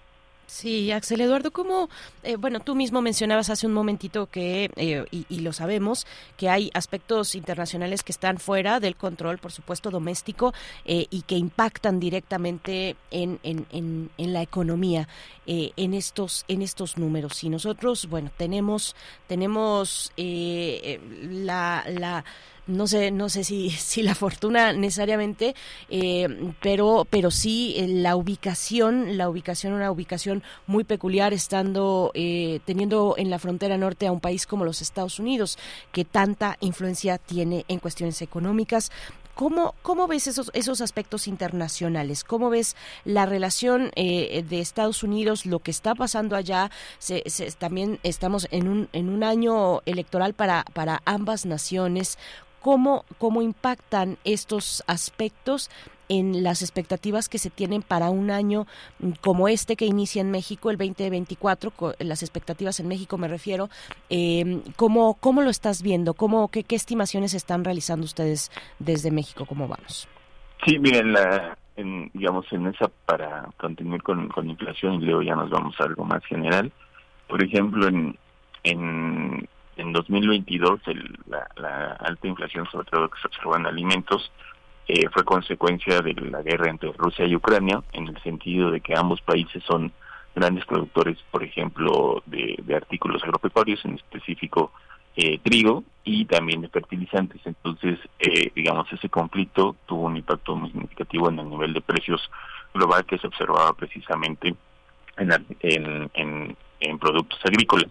Ese es un ejemplo. También, por ejemplo, ahora a principio de año tuvimos otro reciente donde el conflicto en Medio Oriente eh, ocasionó fricciones en, en, en, digamos, en los canales de distribución y digamos los costos de distribución y de flete eh, estaban teniendo incrementos eh, muy importantes que digamos nuevamente están reflejados precisamente en cómo los conflictos eh, entre países tienen impactos precisamente en los en los artículos y en los niveles de precios no solo digamos de las regiones donde se encuentra el conflicto sino digamos al al, al estar eh, digamos en una economía integrada pues esos impactos de, esos conflictos tienen implicaciones precisamente también en, en, países como el nuestro.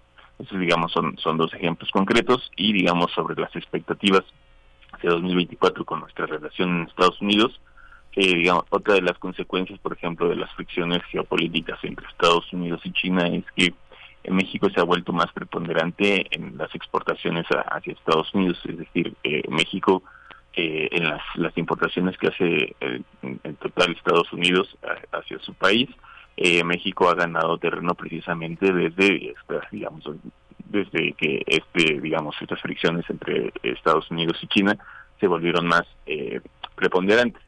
Hacia, hacia 2024 me parece que vamos a continuar observando ese, ese resultado, que México sea más preponderante en las eh, en las export en, las importaciones de Estados Unidos hacia dicho país y en el caso concreto como que bien mencionas eh, sobre las implicaciones que tienen las elecciones en ambos países. Primero, pues hay que mencionar que para el caso de México las las transiciones entre administraciones siempre han venido acompañadas por cierta eh, ralentización o recesión económica, es decir, en, en, el cambio de administraciones como que hay un periodo de ajuste en la que todos los jugadores están en las expectativas de cuáles van a ser las políticas específicas de inversión eh, económicas en general de la administración entrante, digamos, para para la para colocar recursos. Eso es algo que siempre hemos observado en los cambios de administración, esa, esa ralentización. Y digamos, eh, no podríamos decir cuál cuál sería la, la que se observa en este año en el cambio de administración, pero digamos es algo que continuamente hemos observado en nuestra economía y que por lo tanto podríamos esperar nuevamente hacia hacia hacia el cierre de 2024 en la transición entre la administración del, del actual presidente eh, Andrés Manuel López Obrador y la administración entrante.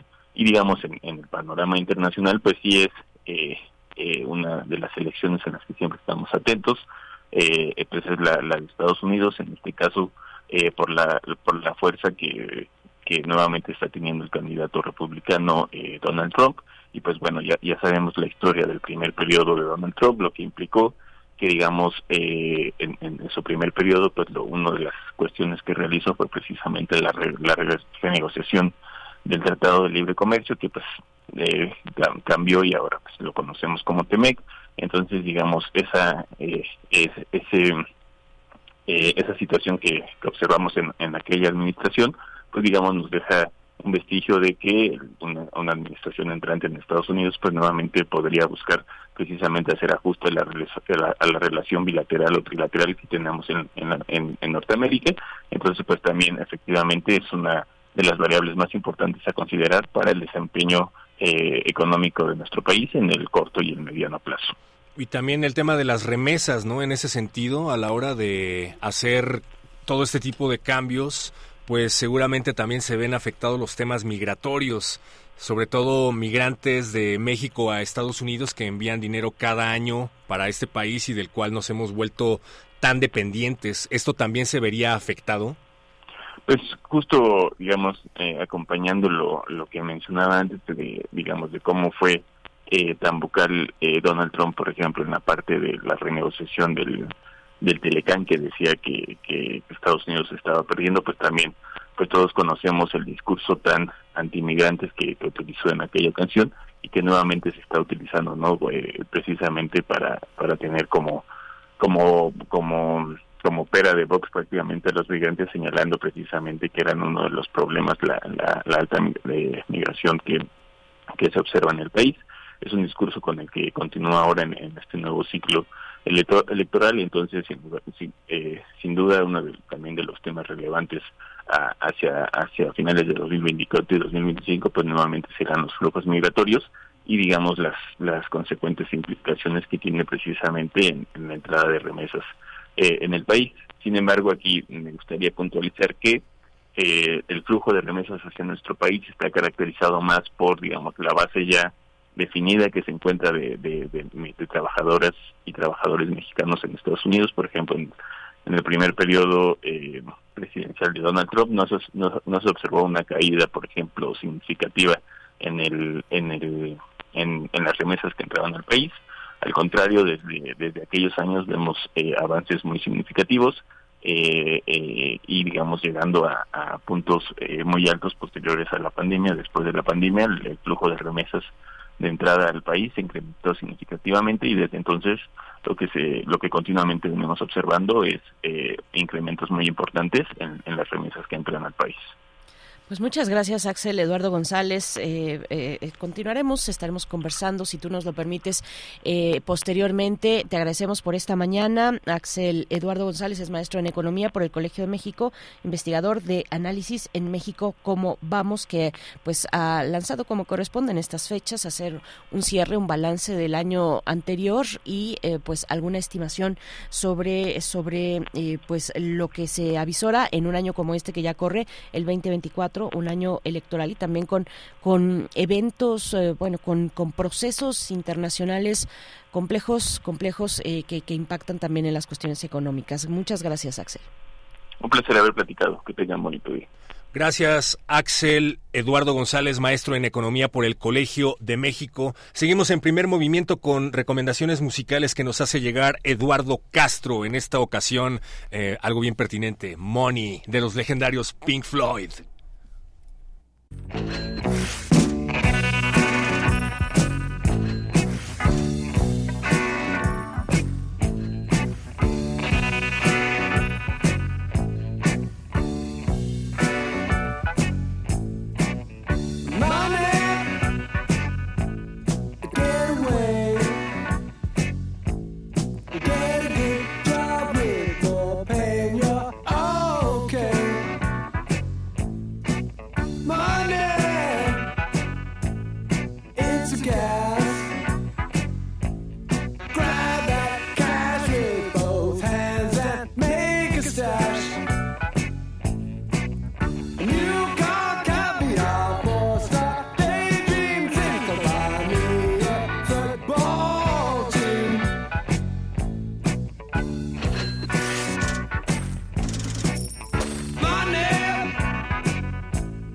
get back.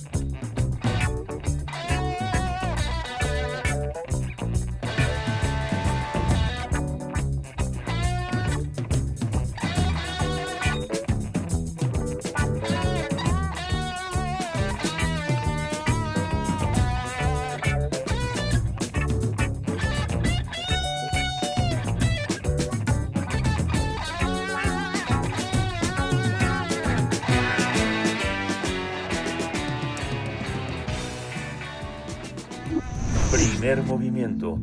Hacemos comunidad con tus postales sonoras. Envíalas a primermovimientounam.gmail.com Nota Internacional Bernardo Bernardo Arevalo asumió el cargo como nuevo presidente de Guatemala después de registrarse registrarse momentos de tensión en el país.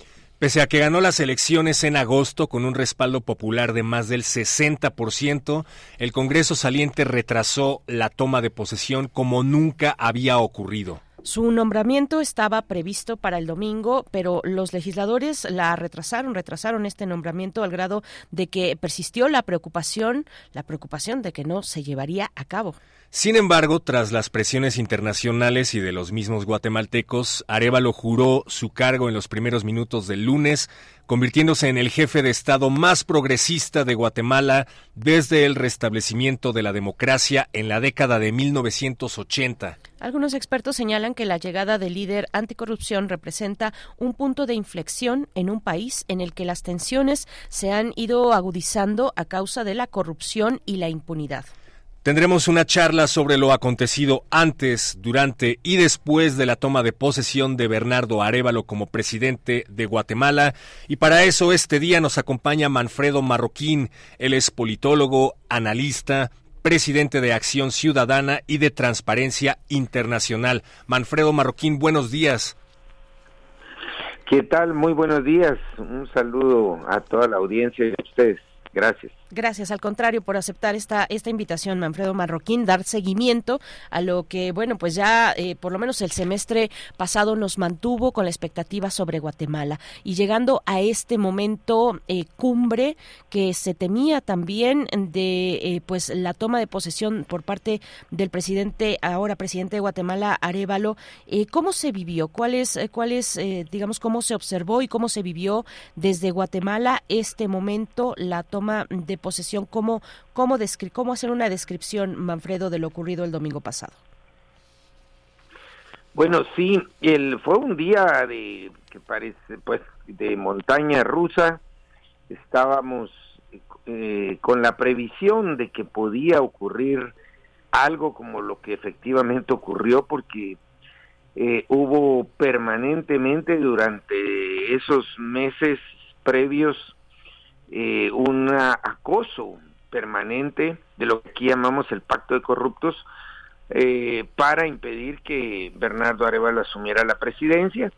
Y se estaban jugando en esas últimas horas pues eh, últimos las últimas eh, oportunidades de poderlo de poder frenar su juramentación.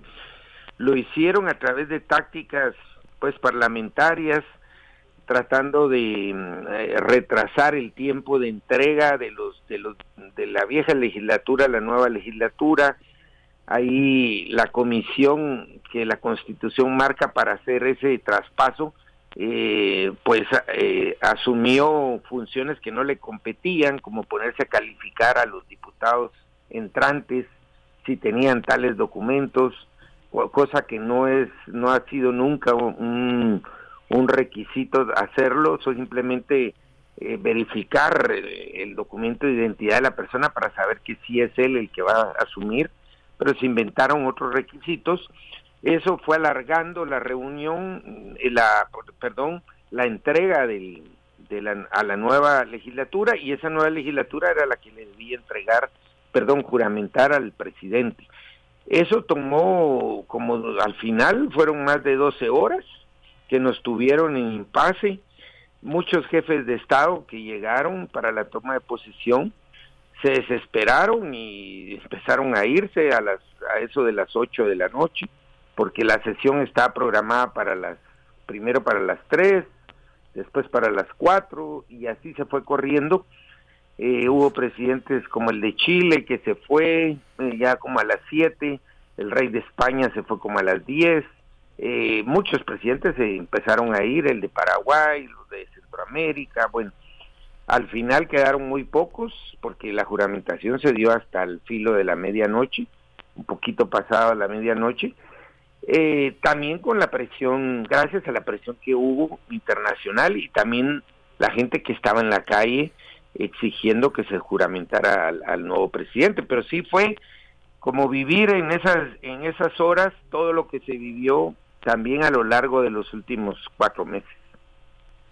Y bueno, se habla mucho acerca de que esta toma de protesta de la que ya nos habló que estuvo muy muy obstaculizada es tan solo el primer paso y el primero de muchos más obstáculos que desafortunadamente parece que le esperan a este gobierno que creo que todos tienen sí la certeza de que fue elegido democráticamente y, tiene nombre y apellido. Se habla mucho acerca de la Fiscalía General y de su líder, Consuelo Porras, que es ampliamente vista como protector de la élite política, de la élite empresarial en ese país. Em, ha sido sancionada varias veces, no nada más eh, por ese organismo, sino por Estados Unidos, ¿no? Que la ha acusado de socavar la democracia, de torpedear la lucha anticorrupción. Entonces, queremos saber cuáles son los obstáculos que le esperan a este nuevo gobierno y qué es lo que se puede esperar por parte de la fiscal Porras. Bueno, eh, esta alianza que, que lideraba el expresidente Yamatei, que aquí conocemos como Pacto de Corruptos, pues controla prácticamente todas las instituciones del Estado. Hoy, bueno, solo se les logró eh, arrancar el poder eh, ejecutivo, el gobierno, pero siguen controlando las cortes, la fiscalía y muchas instituciones del Estado. Entonces, el, pues el obstáculo que tiene principal en inmediato Bernardo Arevalo es sacar a la fiscal general, destituirla, eh, tiene que buscar una fórmula, digamos, que tenga base legal, porque lamentablemente la ley es muy, eh, es muy cerrada en eso, porque dice que no se puede remover a la fiscal general o al fiscal general si no hay una sentencia firme condenatoria por algún delito cometido y como tú sabes, en nuestros sistemas de justicia llegar a una sentencia condenatoria puede tomar pues 10, 20 años. Así que tiene que buscársele una fórmula que tenga sustento legal para que no sea pues eh, eh, una medida ilegal la que haga el presidente. Eh, yo estoy seguro que si se hiciera una consulta popular sobre la destitución de la fiscal se ganaría con el 99.9% porque toda la población eh, pues rechaza la gestión de ella de proteger a los corruptos, de darle impunidad a los corruptos, porque eh, persigue a periodistas, persigue activistas y deja de acusar a gente que está en proceso por millones de desfalcos, ya el MP se abstiene de acusarlos y salen libres. Entonces, eh, tiene, ese es su, su reto inmediato, porque si no siempre va a tener a un actor eh, operando para buscarle eh, cualquier tema para bajarlo de la presidencia. ya vimos el día de ayer que la Corte Constitucional dijo que la elección de la Junta Directiva que dirige, pues que lideraba un miembro del partido Semilla, es ilegal, o sea que ahora tenemos que repetir la, la elección para junta directiva del Congreso, porque esa corte también está dominada por sectores afines a lo que llamamos aquí el pacto de corruptos. Entonces, sí va a ser una pelea permanente, pero tiene que ir uno por uno. Primero tiene que deshacerse la fiscal, después este año tenemos elección de cortes, por eso era importante tener el control del Congreso, y así va a tener que ir uno por uno y ver utilizar sobre todo su apoyo internacional y nacional para ir venciendo estos obstáculos que lo, lo van a los va a tener ahí a lo largo de los próximos cuatro años. ¿Cuánto tiempo le va a tomar esto a Bernardo Arevalo? Bueno, el que le, el que le tome, eh, pero finalmente lo que vemos es que, bueno, pues sí, se logra, se logra la, la, la toma de posesión, se van acomodando algunas fichas del tablero, si, si me permiten esa expresión, eh, el, el, caso del expresidente Yamatei y ahora que eh, usted, Manfredo, habla de los aliados internacionales, pues ahí está Estados Unidos, ¿no? Vaya, vaya aliado, ahí está Estados Unidos que mm, ha hecho en estos días acusaciones por parte del Departamento de Estado de los Estados Unidos contra el expresidente ahora Yamatei por presuntos actos de corrupción durante su gestión eh, gestión que terminó pues el domingo pasado, este domingo. Y eh, bueno, le ha prohibido eh, la, la, entrada mm, a, los Estados Unidos. ¿Qué, ¿Qué decir del papel que está tomando nuestro pues vecino del norte? ¿Qué, ¿Qué podemos comentar respecto a lo que está, pues cómo se está configurando el panorama político dentro de Guatemala? Bueno, yo te diría que no, Bernardo Arevalo no hubiera tomado posesión si no es también por ese apoyo decidido de Estados Unidos. Estados Unidos eh, pues hizo cosas que no ha hecho en ningún otro país de América Latina ni del mundo. Por ejemplo, hace dos semanas y media retiró 300 visas de eh, políticos, empresarios que ellos pues presumen que eran parte del complot para, para derrocar a Bernardo Arevalo. Ahí fueron 100 diputados que se quedaron sin visa. Eh, se presume que muchos empresarios de la élite, eh, pues de negocios en el país. Eh, y pues el día de ayer, por ejemplo, le retiraron la visa al expresidente Yamate y a toda su familia eh, nominaron a, a, su exministro de, Energía y Minas bajo la ley Magnitsky, que prácticamente es la muerte financiera para una persona porque congelan activos a, pues a nivel global, eh, ya no puede hacer transacciones comerciales con bancos, prácticamente con, con nadie. Entonces Estados Unidos está usando todas esas herramientas, sobre todo las sanciones individuales, para disuadir a todos aquellos que insisten y persisten en el golpe de Estado contra Bernardo Arevalo. Y ese acompañamiento creo que Bernardo Arevalo lo va a seguir teniendo, ese es como su gran escudo protector hasta hoy. Y, y bueno, Estados Unidos está claro porque le ha bofeteado la cara el pacto de corruptos muchas veces, o sea, eh, llegaron a concentrar tanto poder que ya no le tenían miedo ni a Estados Unidos. Y eso fue lo que hizo que Estados Unidos reaccionara y dijera, no, si dejamos a esta gente seguir gobernando Guatemala, Guatemala se va a perder, se va a volver un Estado no solo ya corrupto, eh, sino autoritario, y eso no nos conviene por la migración, por todo lo que ya sabemos, vea la expulsión de la gente que cuando ve que un país se está desviando y ya no tiene ya no tiene perspectiva de mejora, la gente agarra sus cosas y se va. Eso lo estamos viendo en Nicaragua, pues de manera muy clara con, con la dictadura que hay allí. En Honduras, un nuevo gobierno que despertó muchas expectativas, no se cumplieron y ahora la gente está saliendo en, pues por miles diarios. Entonces, Estados Unidos tiene que realmente preocuparse porque en estos países hayan gobiernos no diría buenos, decentes, que ya no sean mafias políticas. Democráticos, por lo menos, ¿no? Democráticos. Por lo menos, que, claro, que no sean maravillosos, pero que no sean mafias políticas, que son las que hoy gobiernan la mayoría de países de Centroamérica. Y en ese sentido, ¿usted qué piensa acerca del acoso a las democracias que sigue vigente? A lo mejor no en el caso actual de parte de Estados Unidos hacia Guatemala, pero en el sentido de que en el siglo XX se hacían golpes de Estado por la fuerza, con militares, con armas, y parece que hoy se ha intercambiado la fuerza bruta por algo más más velado, ¿no? Eh, abogados, disputas en las cortes. Eh, ¿Usted qué opina acerca de este acoso a las democracias en Latinoamérica? ¿Se sigue viendo? ¿Sigue vigente? Sí, y ahora yo te diría, bueno, aquí le llamamos sicariato judicial porque prácticamente los jueces se volvieron operadores para, para aniquilarte civilmente, políticamente, eh, ya no necesitan mandar a escuadrones de la muerte, pero sí sicarios judiciales que te inhabiliten, que te metan preso. Eh, ese, digamos, ese control de los órganos de represión y de persecución del organismo judicial, del Ministerio Público por parte de mafias, es, es lo que está, bueno, es lo que hemos vivido en Guatemala.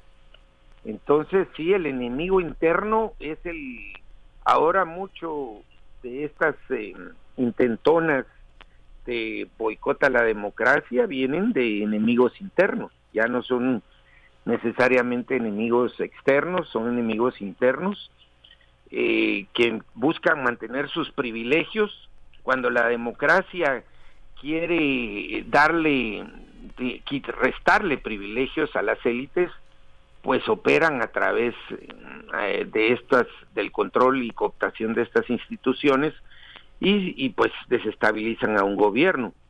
En Guatemala todo esto inició por los juicios que se dieron cuando existía la Comisión Internacional contra la Impunidad contra expresidentes, exministros, eh, todo tipo de funcionarios, líderes políticos, más de la mitad del Congreso, por casos de corrupción, toda la élite económica, y eso fue lo que los hizo unirse, fusionarse en este pacto de corruptos. Sí, Manfredo. y bueno, eso es lo que estamos viviendo, sí. Eso es lo que, me gustaría, tenemos dos minutos, pero preguntarle precisamente ahora que habla de la de la CICIG, veremos en Guatemala ahora, eh, año 2024 y en adelante, un proceso similar, hay condiciones para un proceso similar, eh, y, y, cuando, cuando, bueno, sale la CICIG en 2019, la disuelven, eh, sale la CICIG y sale con ella, digamos, integrantes integrantes de la misma, eh, tanto guatemaltecos como de origen guatemalteco como, como extranjeros, van a volver, ya volvieron, hay condiciones para aquellos que fueron de alguna manera perseguidos, perseguidos políticos, vuelvan, eh, personas que están, eh, pues, que, que, que, tienen un conocimiento, una expertise importante en cuestiones anticorrupción? Pues lamentablemente no, por lo menos en lo inmediato, porque Muchos de ellos pues tienen juicios abiertos. Por ejemplo, Juan Francisco Sandoval, que es como el operador, fue el fiscal que llevó a cabo la mayoría de estas investigaciones contra élites político-económicas. Eh, él tiene ocho órdenes de captura, mm. tiene no sé cuántos procesos judiciales y, y la justicia sigue siendo administrada por, por, por el mismo sistema. Entonces, aunque hay voluntad política del gobierno para que regresen, pues eso les impide porque serían capturados inmediatamente. Entonces no va a ser fácil recuperar todo ese capital humano eh, que se perdió producto de esta persecución política lamentablemente. Entonces, pues el presidente Arrero lo va a tener que hacer uso de los recursos que hay acá, que los pocos que quedaron, para hacerle frente a las batallas que va a tener que seguir librando en contra de, este Estado capturado. Maestro Manfredo Marroquín, politólogo, analista, presidente de Acción Ciudadana y Transparencia Internacional, muchas gracias. Esperamos contar con su participación nuevamente pronto porque este, como decíamos, es solo el primer paso para la, la nueva Guatemala. Ojalá que así sea, para bien de todos los guatemaltecos. A ustedes muchas gracias y un feliz día. Gracias. Igualmente, vamos a escuchar música recomendada por Eduardo Castro, que viene aquí de estreno como servicio social a poner rock y nos recomienda Civil War de Use Your Illusion, por cierto, una canción eh, conocida por su mensaje antiguerra y su llamado a la conciencia social. Maestro Axel, por favor. Maestro Axel, con esto despedimos a Radio Nicolaita, volvemos después del corte. They've always done before.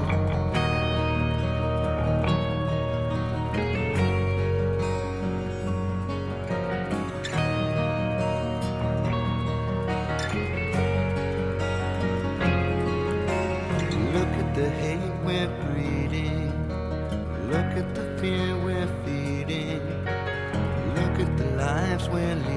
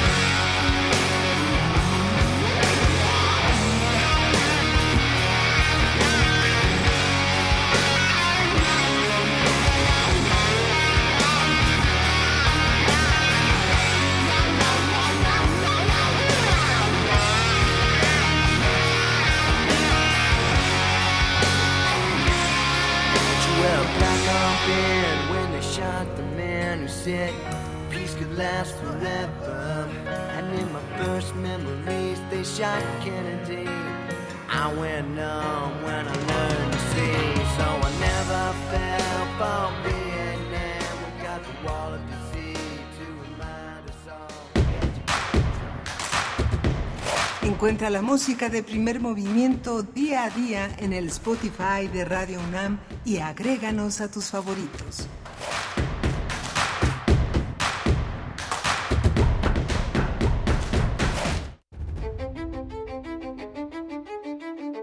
Felipe Carrillo Puerto, constructor de la Revolución Maya de Yucatán.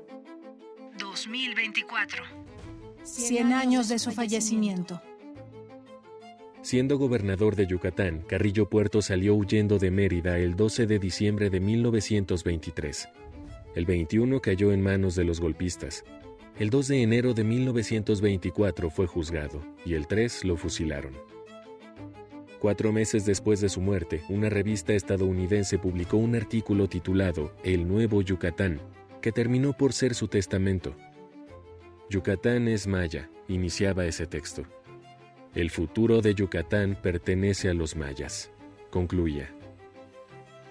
Felipe Carrillo Puerto. Felipe Carrillo Puerto.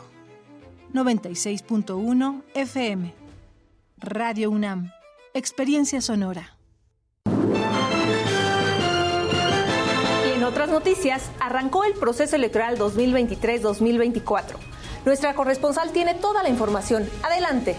En esta fiesta democrática en la Ciudad de México elegiremos jefatura de gobierno, diputaciones locales, alcaldías y concejalías.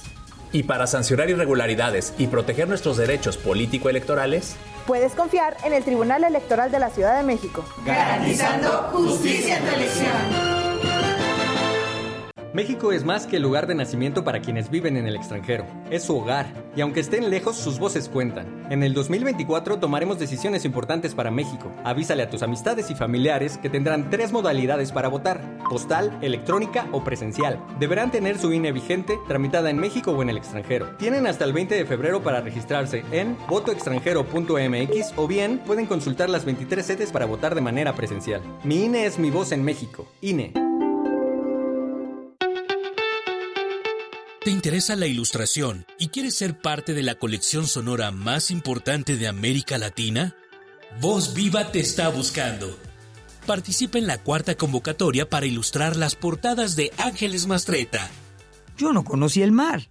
Él me contó que se ponía negro en las noches y transparente al mediodía. Quise ir a verlo. Idea Vilariño. Lo sé, pero te amo. Te amo esta tarde, hoy, como te amé otras tardes, desesperadamente.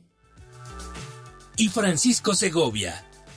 La boca del amor, pero trocándose en la del jabalí, hembra hecha de hambre, la solitaria boca en la ventosa.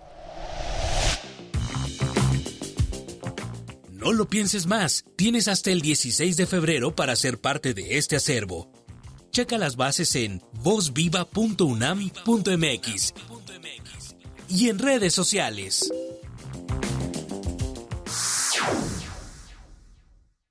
Habla Xochil Gálvez. No tengas miedo, no estás solo, no estás sola. Hay alguien cerca de ti que siente como tú, que vive como tú, que quiere como tú, alguien dispuesta a acompañarte para que seas feliz, para que tengas paz, para que recuperes toda la libertad que te mereces.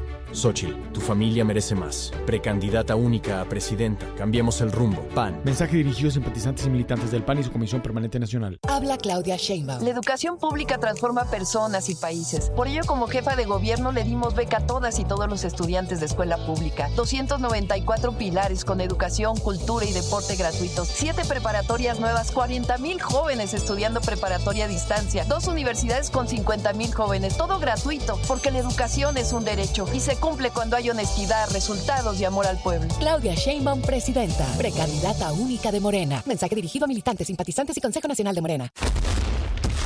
No todos los dinosaurios se extinguieron. Algunos siguen aquí. Visita Dinosaurios entre nosotros, una nueva exposición del Museo Americano de Historia Natural y Universum. Ven y descubre la fascinante evolución de las aves a partir de los dinosaurios. Exposición incluida en tu entrada a Universum. Dinosaurios entre nosotros. Nunca los verás igual. Imagínate vivir sin miedo. Imagina disfrutar cada tarde y cada noche. Imagina poder abrir tus puertas Imagina vivir sin rejas. Imagina poder despertar con una sonrisa todos los días, sabiendo que nada ni nadie podrá robarte la paz. Imagina más. Tú mereces más. Mereces seguridad. Tu familia merece más. Xochitl, precandidata única a presidenta. PRD. Habla Xochil Gálvez. Imagínate vivir sin miedo, que puedas salir a la calle con tranquilidad, que tu negocio sea solo tuyo, que nadie te robe la paz ni la tranquilidad. Eso quiero, que recuperes tu libertad, que tengas paz, que no seas tú quien esté tras las rejas de tu casa con miedo. Mereces un gobierno que sienta como tú, que trabaje para ti, porque mereces más seguridad por ti, por México. Xochitl, tu familia merece más. Precandidata única a presidenta. Propaganda dirigida a militantes y simpatizantes del PRI. Queremos escucharte. Llámanos al 55 36 43 39 y al 55 36 89 89. Primer movimiento. Hacemos comunidad. Muy buenos días, ya estamos de vuelta con ustedes. Esto es primer movimiento, 9 con 6 minutos de la mañana de este jueves 18 de enero del 2024. Gracias, gracias por seguir en sintonía en las frecuencias universitarias de Radio UNAM 96.1 en FM y 860 de amplitud modulada con Rodrigo Aguilar a la cabeza en la producción ejecutiva, Violeta Berber en la asistencia, el señor José de Jesús Silva en la operación de los controles de esta cabina de FM. También está Eduardo Castro, nuestro compañero recién incorporado desde, desde el Servicio Social, y Héctor Castañeda en la conducción, querido perro muchacho, mejor conocido en los bajos mundos del metal como el perro muchacho, conductor de resistencia modulada. ¿Cómo estás, querido? Hola, Berenice Camacho, contento de estar aquí delante de todos ustedes y de estos micrófonos. Sepan que los estamos leyendo en redes sociales, todos sus comentarios siempre son bienvenidos, sean eh, de cualquier tipo, no nos interesa, lo que nos interesa es su opinión. Los estamos leyendo en Twitter, ahora X, P Movimiento. Ah, ya está llegando el maestro Betancourt. Prepárense porque es día de mundos posibles, es jueves.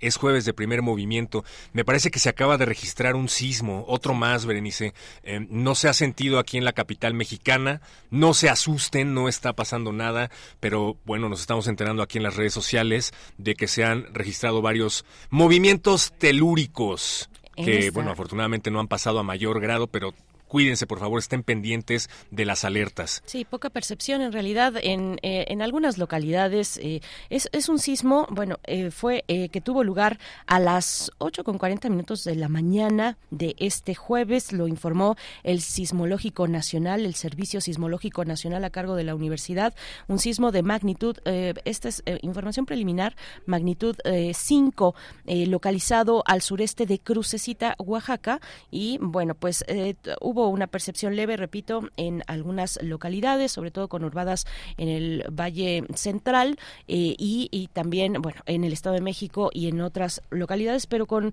con percepción leve. Bueno, pues ya lo ha informado así el Servicio Sismológico Nacional, también la Universidad Nacional desde su cuenta de X eh, lo comparte para, para pues todo, para todo el público en esta mañana. Son las nueve con ocho minutos y bueno, pues sí, algunos comentarios, comentarios de todo tipo en redes sociales. Decías, eh, pues sí, eh, comenten, comenten como sea, comenten lo que ustedes quieran compartir con esta comunidad radiofónica. Yo siempre digo, en el ánimo del respeto, por supuesto que sí, bienvenidos los comentarios y nos comentan, bueno, seguimos con la música, con el tema de la música, que sí, que, se pasa y que no se pasa en una radiodifusora cultural. Eh, por acá me están diciendo que, que por favor, que si mi gusto es exquisito y no, no, tengo no, para nada, y estoy muy lejos, muy lejos de tener un gusto exquisito. Beethoven no es tan exquisito. es el que siempre escuchas, ¿no? este artista que siempre traes puesto muy en el popular, auto. Muy popular, por supuesto.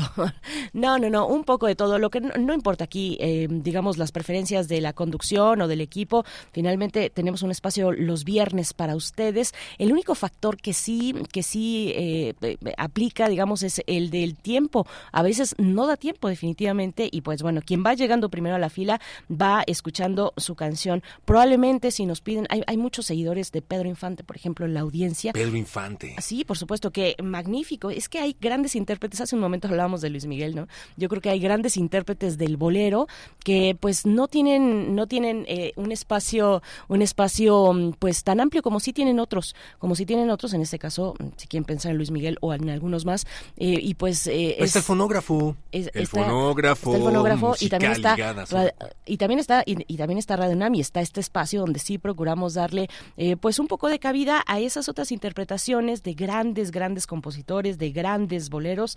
Bueno, si quieren ustedes escuchar a Luis Miguel o a quien sea, cuéntenos en redes sociales. Perfecto, aquí vamos a dar eh, cabida a sus a sus complacencias todos los viernes. Hablando de música, pues yo sigo homenajeando en mi corazón al gran José Agustín, a quien perdimos esta semana. Ayer perdimos a José Agustín, escritor, antier, escritor eh, fundamental no nada más para la literatura mexicana, sino para la literatura del siglo XX. Reconocido por ser autor, entre otros, pionero, entre otros, de la literatura de la onda, un término que él despreciaba porque además era un término despectivo que se le había endilgado a este tipo de autores que hablaban como hablaban los jóvenes en la calle en aquella época. Este lenguaje coloquial que usaba José Agustín en sus obras, que era el suyo, y el de sus amigos, porque él era, él era punk, él era rockero, em, pues era el que plasmaba en sus obras y por eso la alta literatura de aquella época decidió ponerle que era la literatura de la onda, pero de manera despectiva. Y bueno, al final terminó conociéndose así para siempre, pero bueno, lo que quería ir era a esta lucha que propone José Agustín desde la literatura, desde la música y que tiene todo que ver con la lucha estudiantil, ¿no? Por supuesto, sí, sí, claro. Hablando eh, de radio universitaria, de radio pública. Y hablando de música, de música y política, música y lo político, música y movimientos políticos, eh, y, del sentir y del sentir de una población, de una comunidad. Bueno, sí, el vehículo de la música excelente para llegar, para llevar mensajes, eh, pues de, de todo tipo. Pones el caso de la lucha estudiantil. Tenemos varios, varios comentarios por acá, Franz Café, con respecto al tema en Guatemala. Dice Estados Unidos destruyó Centroamérica ahora no puede actuar tan descaradamente porque no tendría coartada contra Nicaragua, Venezuela, Cuba. Bueno, eh, también eh, Rodolfo Galo nos comenta, ah, maravilloso este comentario, dice, cada quien escucha lo que quiere, solo habría que entender que nuestro nivel crítico y de reflexión se ve afectado o favorecido según lo que escuchamos. ¿Cómo ves? ¿Cómo ven ustedes? Cuéntenos. Eh, dice, agrego además lo que leemos o no, no solamente lo que, lo que escuchamos, sino lo que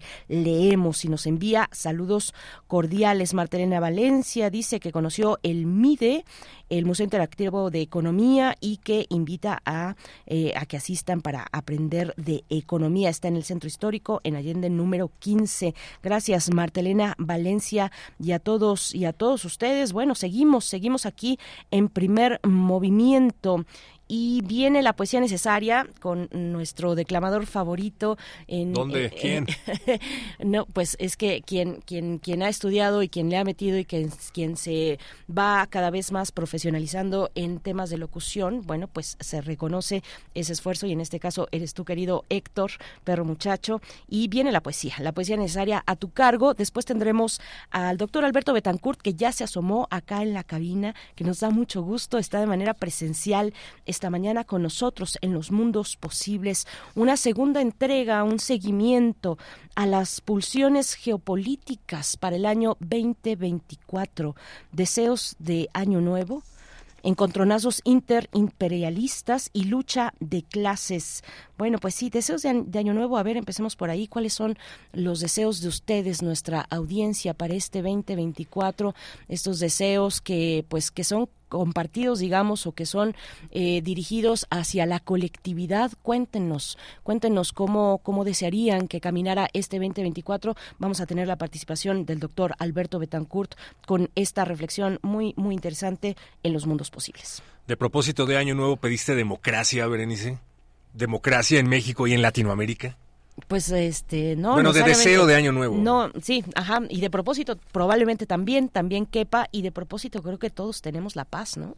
Em, el discurso de la paz que, pues, que, que, se, se, le ha metido mano desde hace mucho tiempo, se ha, em, se ha eh, eh, incluso eh, pasteurizado, si me permiten la expresión. Pasteurizado. pasteurizado o, o, o, se, ha, se, ha, se, ha, metido el tema de la paz en una caja pasteurizada y y como un producto también, pero, pero nos hemos dado cuenta que así como también la cuestión del medio ambiente eh, resulta de la mayor relevancia, ¿no? Antes como que se les, se, un poco se dejaba de lado esos temas o se dejaba para ciertos espacios, ¿no? El tema de la paz, eh, algo de ingenuidad tal vez, tal vez por ahí, pero bueno, se hace, se hace necesario, indispensable pensar en la paz en nuestros países, en nuestro país, en un país como México, en la paz en, en, en, en el medio ambiente, que muchas veces incluso van ligados, pero bueno, tal vez iría por ahí, si, si cabe pensar en deseos, sí, sería ese. Eh, me van a decir que qué ingenuidad, tal vez no, y ojalá no, ojalá no. No, no, al contrario, me parece un acto de resistencia, de verdad. La paz para con el otro, la paz para con el ser humano y la naturaleza, eh, la paz mundial, pues sí, es un verdadero acto de resistencia en el sentido de que no es el statu quo, creo yo, y todavía hay un montón de discursos de resistencia al respecto. Estaba viendo someramente lo que dijo Milley, en, en la cumbre de, Davos. de Davos y pues definitivamente no tiene nada que ver su discurso con el de la paz. decían, quedan sorprendidos los líderes mundiales con el discurso de Milley, en donde decía que, pues lo que siempre ha dicho en campaña, ¿no? Que el cambio climático es un invento, que se le están abriendo las puertas al socialismo, ¡ah, terrible! Y, y yo no creo que haya habido muchos líderes mundiales sorprendidos, al contrario, yo creo que muchos comulgan con su discurso. Algunos quedaron embelesados, más que sorprendidos. exacto, solo no todos creo que sean tan frontales como ley, ¿no? Pues coméntenos ustedes en redes sociales qué les parecen estos temas. Vamos a ir ya con la poesía necesaria. Al cierre tenemos teatro para ustedes, tres espectáculos, nuevas, nueve funciones. El espectáculo número uno, mientras esperábamos un espectáculo de impro realista, vamos a conversar con Esteban Montes Miranda, director de la compañía Perón Teatro, que estará, estará eh, pues dando, dando para todos ustedes estos espectáculos de impro realista. Viene la poesía. Es hora de Poesía Necesaria.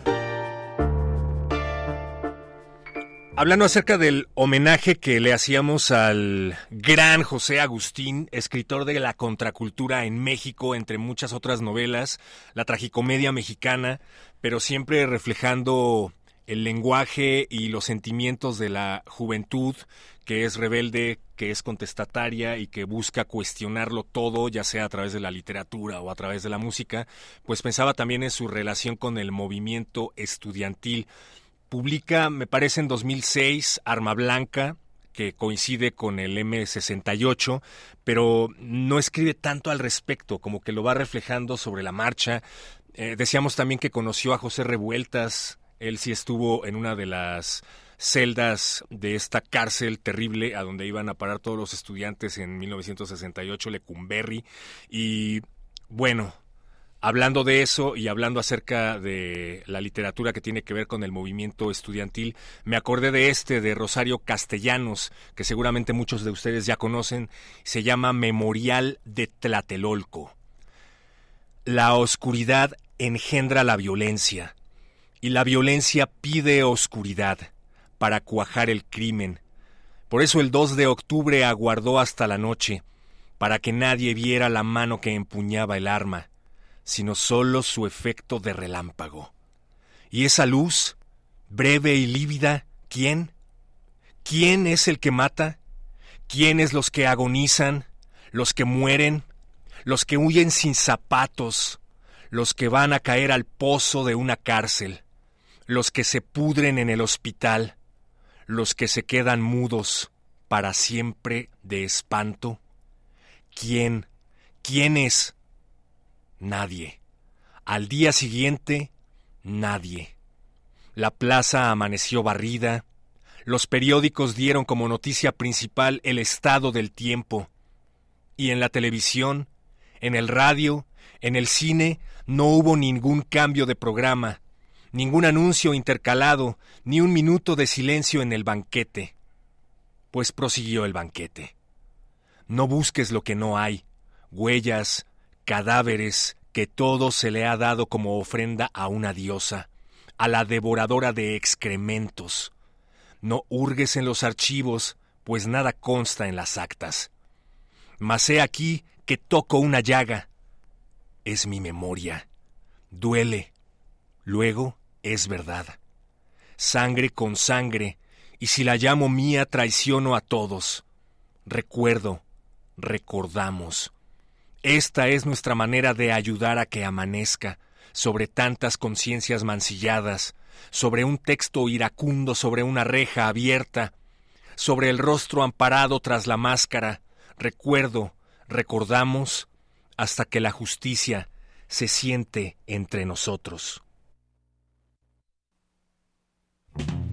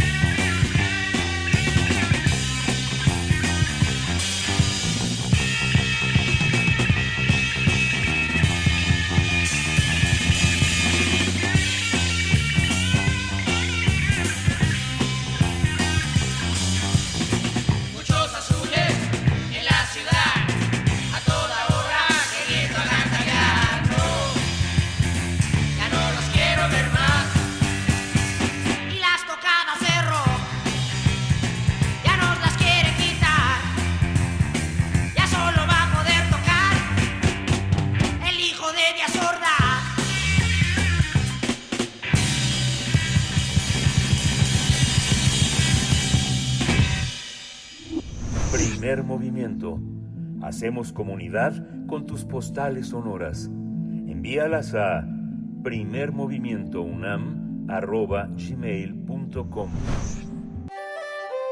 Mundos posibles. Pulsiones geopolíticas 2024, deseos de año nuevo, encontronazos interimperialistas y la lucha de clases. Una segunda entrega con el doctor Alberto Betancourt esta mañana en Los Mundos Posibles, que está aquí en Cabina de FM en Radio UNAM. Querido Alberto Betancourt, buenos días. Feliz 2024 para ti. Qué gusto encontrarnos una vez más. Berenice Héctor, buenos días a toda la comunidad universitaria, a todos los que nos hacen favor de escucharnos y hacer comunidad con nosotros. Qué gusto estar juntos otra vez. Gracias. Hola, doctor. Doctor Alberto Betancourt, eh, no hemos dicho todavía por décima ocasión que usted es doctor en Historia, profesor de la Facultad de Filosofía y Letras y coordinador del Observatorio del G20 de la misma facultad. Tenemos ese enorme gusto de ser miembros de la comunidad de la Facultad de Filosofía y Letras y hoy venimos aquí a hablar de pulsiones, de deseos, ¿Quién no hace deseos de año nuevo? Qué importante este tema que, que estudia y que propone y que construye como objeto de estudio Ernst Bloch, ¿no? El deseo. El deseo como objeto de estudio. Sé que estoy cometiendo ya una falta de rigor técnico porque estoy hablando de las pulsiones y el deseo como si fueran lo mismo, pero eh, hablamos un poco de esos impulsos humanos, de esas fantasías y los hombres poderosos, los seres más poderosos de la tierra, de esos de los que despenden las, las vidas y las mesas de las personas comunes y corrientes como nosotros también hacen sus deseos de año nuevo, demagógicos o no, pero ahí instilan algunos de sus deseos geopolíticos. Y la vez pasada hablamos de los deseos del presidente Joe Biden, del presidente Xi Jinping, de la rivalidad y las fricciones y las diferentes maneras de abordar el conflicto entre esas dos grandes potencias. Yo quisiera, aunque sea con algunas pinceladas, hablar de los deseos de Año Nuevo de Charles Michel, el presidente del Consejo Europeo, de Fumio Kishida, el primer ministro de Japón, y de Olaf Scholz, el primer ministro de Alemania. Estaba yo, Héctor, escuchando la poesía que por supuesto tiene tantas resonancias para la comunidad universitaria, la que acabas de leer, además una profesora de nuestra querida Facultad de Filosofía y Letras, Rosario Castellanos, y me acordé que, que mi mamá, que aquí he contado al aire, la maestra María Teresa Posada estuvo en la Plaza de las Tres Culturas en Tlatelolco esa tarde del 2 de octubre. Sobrevivió afortunadamente después de un paso por la eh, siniestra y tenebrosa estación de policía de Tlaxcuaque, pero me contaba muchos años después que esa tarde, cuando empezaron a ver las tropas del ejército mexicano rodear la Plaza de las Tres Culturas, ella volteó a ver la multitud y dijo, no se van a atrever, hay muchos niños. Hay muchos niños, hay muchos periodistas, no se van a atrever. Sí se atrevieron, sí se atrevieron. Una de las primeras víctimas que ella vio caer por una bala expansiva fue un niñito con un suéter azul claro. Eso lo cuenta en una crónica que hemos compartido aquí. Y al día siguiente, es un periódico que yo tuve mucho tiempo en mi casa, lo leí por supuesto muchos años después, eh, vi la información de cómo había sido balaseada en, las en la Plaza de las Tres Culturas la periodista italiana Oriana Falacci. Sí se atrevieron. Y qué importante que, que la sociedad diga que no, ¿no? Que a pesar de ese silencio de los medios que tú mencionas, haya alguien que se oponga al crimen, que no se haga cómplice, que se oponga a él. Y todo esto viene a cuento cuando hablamos de Año Nuevo, porque Charles Michel, el presidente del Consejo Europeo, dijo en su discurso que la guerra en Ucrania ha transformado profundamente a la Unión Europea y el 15 de diciembre en una sesión, la última que tuvo el Consejo de Seguridad en 2023, decidió iniciar negociaciones de adhesión con Ucrania, Moldavia eh, y Bosnia-Herzegovina para eh, incorporar a estos países a la OTAN. 26 países aprobaron un paquete de 50 mil millones de dólares para apoyar con armas a Ucrania. Solamente Hungría votó en contra, impidiendo con eso el eh, consenso, la unanimidad que se requería para que el acuerdo fuera vinculante. Pero ahí pasó algo que a mí me estremece profundamente. El Consejo Europeo, eh, que reúne a los jefes del Ejecutivo de los 27 países integrantes de esa importante entidad geopolítica, la tercera por su Producto Interno Bruto, la Unión Europea tiene un Producto Interno Bruto de 16 billones de dólares, una población de 448 millones de personas, tiene una esperanza de vida de 80 años.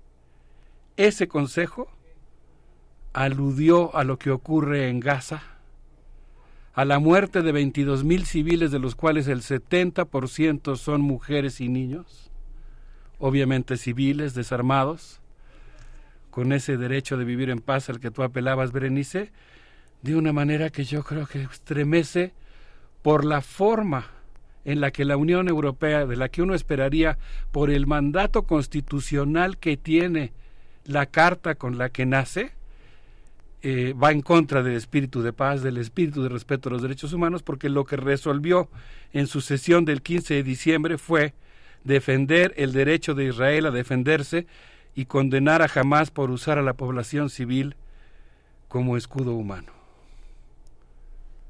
Es decir, cuando uno esperaría que ante un crimen como el que se está cometiendo, y consta que yo he dicho que mi principio, coincidiendo con Silvana Rabinovich, es que la vida humana es sagrada, la de todos, y que he condenado porque me parece abominable y me parece inadmisible, el hecho también de que jamás hubiera asesinado civiles inocentes.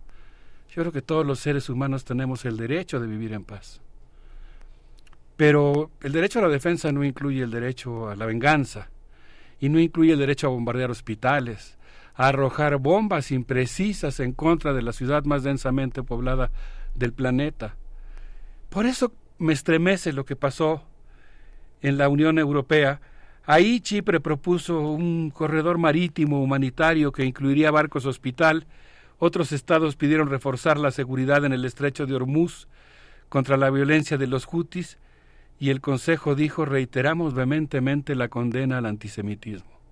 Fuera de contexto, desde luego, uno comparte, por supuesto, la condena al antisemitismo, pero en el contexto en el que se aprueba la resolución, en realidad está implicando poner restricciones a las gigantescas y masivas manifestaciones de solidaridad, pues ya no diría con Palestina, sino con los niños, con las mujeres, con la humanidad que está siendo masacrada en el territorio gazatí. Y en ese sentido, pues creo que el cierre de año fue muy, muy estremecedor, eh, al menos en lo que toca a la Unión Europea. Habría que decir que según Stefan Esberro, en un texto publicado en Foreign Affairs, eh, llamado La guerra entre Hamas e Israel, varios países apoyaron con ahínco a Israel, lo hicieron Alemania, los Países Bajos y la República Checa. Hubo nuevos apoyos inesperados de Chipre, Grecia e Italia. El espaldarazo más discreto, casi eh, simulado, digamos, sigiloso de Francia, Bélgica y Suecia. Y como siempre, yo creo que hay hombres con decoro y en este caso representantes de los estados con decoro. Hubo dos países que se opusieron, España e Irlanda. Y eso pues a mí me da, eh, digo, a contracorriente, pero me da esperanza porque al menos no hubo una unanimidad en el sentido de menospreciar la importancia que tiene la defensa de la vida y de los civiles inocentes y de las y por lo tanto el necesario respeto a las leyes de guerra que de ninguna manera, que hacen responsables a los ejércitos en combate de la integridad de la vida de los, de los civiles, de, la, de las vidas civiles.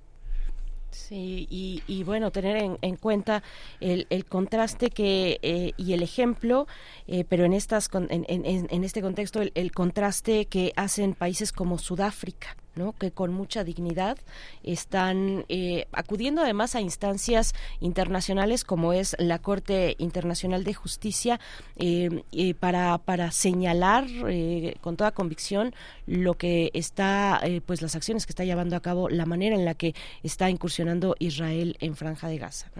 Sí, el jueves pasado justamente estando aquí, mientras estábamos al aire mencionamos que estaba justamente esta sesión que yo insisto creo que es muy esperanzadora en el sentido de que haya un Estado que se pronuncie abiertamente por eh, llevar a juicio al gobierno de Israel, puntualmente a las Fuerzas Armadas de Israel por estar cometiendo este este acto eh, que implica el asesinato de civiles inocentes, ¿no? La, el derecho a la autodefensa de ninguna manera autoriza a matar personas desarmadas, mujeres, niños. Eso yo creo que es algo que la humanidad no puede permitir.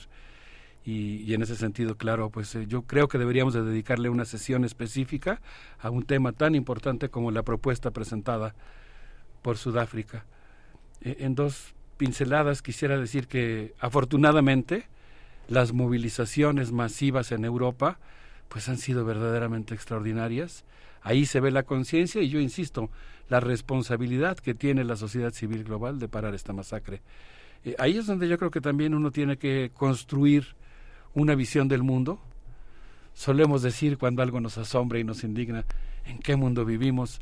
Eso, ¿en qué mundo vivimos? Respondernos a esa pregunta es toda una tarea. Yo siempre, me gusta citar a Sartre que lo dice, ¿no? Todos tenemos la responsabilidad de responder a la pregunta ¿en qué mundo vivimos? Y e, epistemológicamente no es fácil responder esa pregunta porque el mundo cambia, es complejo, es inmenso, ¿no? Pero cuando uno se pregunta en qué mundo vivimos, pues hay que incluir en esas variables el protagonismo de la sociedad civil y la posibilidad de que se convierta, como lo ha hecho en otras ocasiones, en un actor que haga sentir su voz. Ahí hay un actor muy importante. Recibíamos hace poquito un mensaje que hablaba acerca de que Estados Unidos ha destruido a Latinoamérica. Yo no sé si la ha destruido, como dicen ahí en el comentario, pero sí que ha tenido un papel muy importante siempre en todo tipo de conflictos geopolíticos. Y ahorita, bueno, siempre se ha anunciado, ¿no? O siempre se ha querido ver la caída del imperio y, nomás no llega o nomás no se tambalea, no sé qué pase ahí. Pero ahora que están pasando por momentos electorales y de crisis sociales y de crisis económicas, eh, se ve, se ve un poquito más cercano que dejará de tener tanta injerencia en conflictos geopolíticos o qué diferencia haría eso, ¿no? Además, me lo pregunto. Sí, bueno, no, el papel de Estados Unidos ha sido directo en, la, en los acontecimientos en Israel, su participación es, es, eh, es directa eh, con, con, el acercamiento, en el momento en el que acerca el portaaviones Gerald Ford para impedir que ningún otro país se meta para que digamos para, así como en, como en una especie de pleito callejero déjenlos solos y lo que lo que implica dejarlos solos es estar viendo la masacre que estamos desafortunadamente constatando cada día, pues hay una intervención directa militar de Estados Unidos. Híjole, es que el programa de hoy ha estado verdaderamente emocionante, ¿no? Como América Latina estuvo en vilo esperando la toma de posesión eh, del presidente electo de Guatemala, ahora ya el presidente de Guatemala, y, y todo lo que significa para la dignidad latinoamericana. Les quisiera proponer que vayamos a escuchar a Estroma, este grupo de Bélgica, que además muestra las influencias interculturales. Es un grupo eh, de Bélgica que toca con charango. Y van a ver qué bonito se oye. Vamos a escuchar esto que se llama Santei, que quiere decir salud por los que no tienen voz. Y vamos eh, con la música, volvemos con los mundos posibles.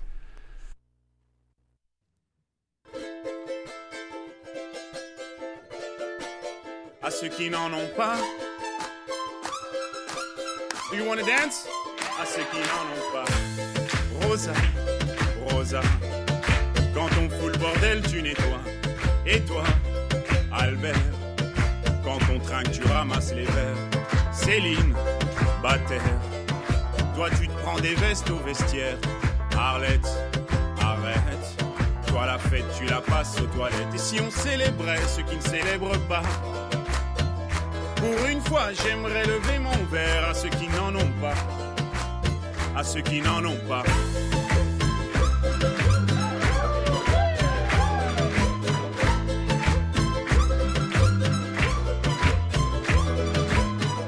bonne manière. Pourquoi je ferais semblant? De toute façon, on est payé pour le faire. Tu te prends pour ma mère Dans une heure, je reviens, que ce soit propre, qu'on puisse y manger par terre. Trois heures que j'attends.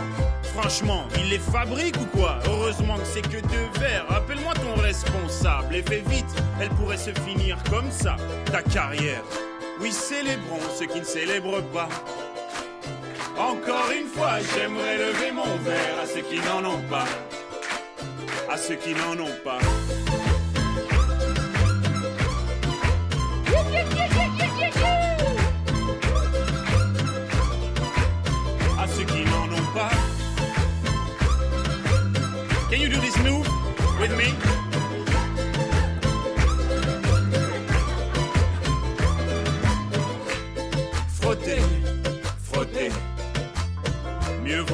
Si frotter, frotter tu ne me connais pas.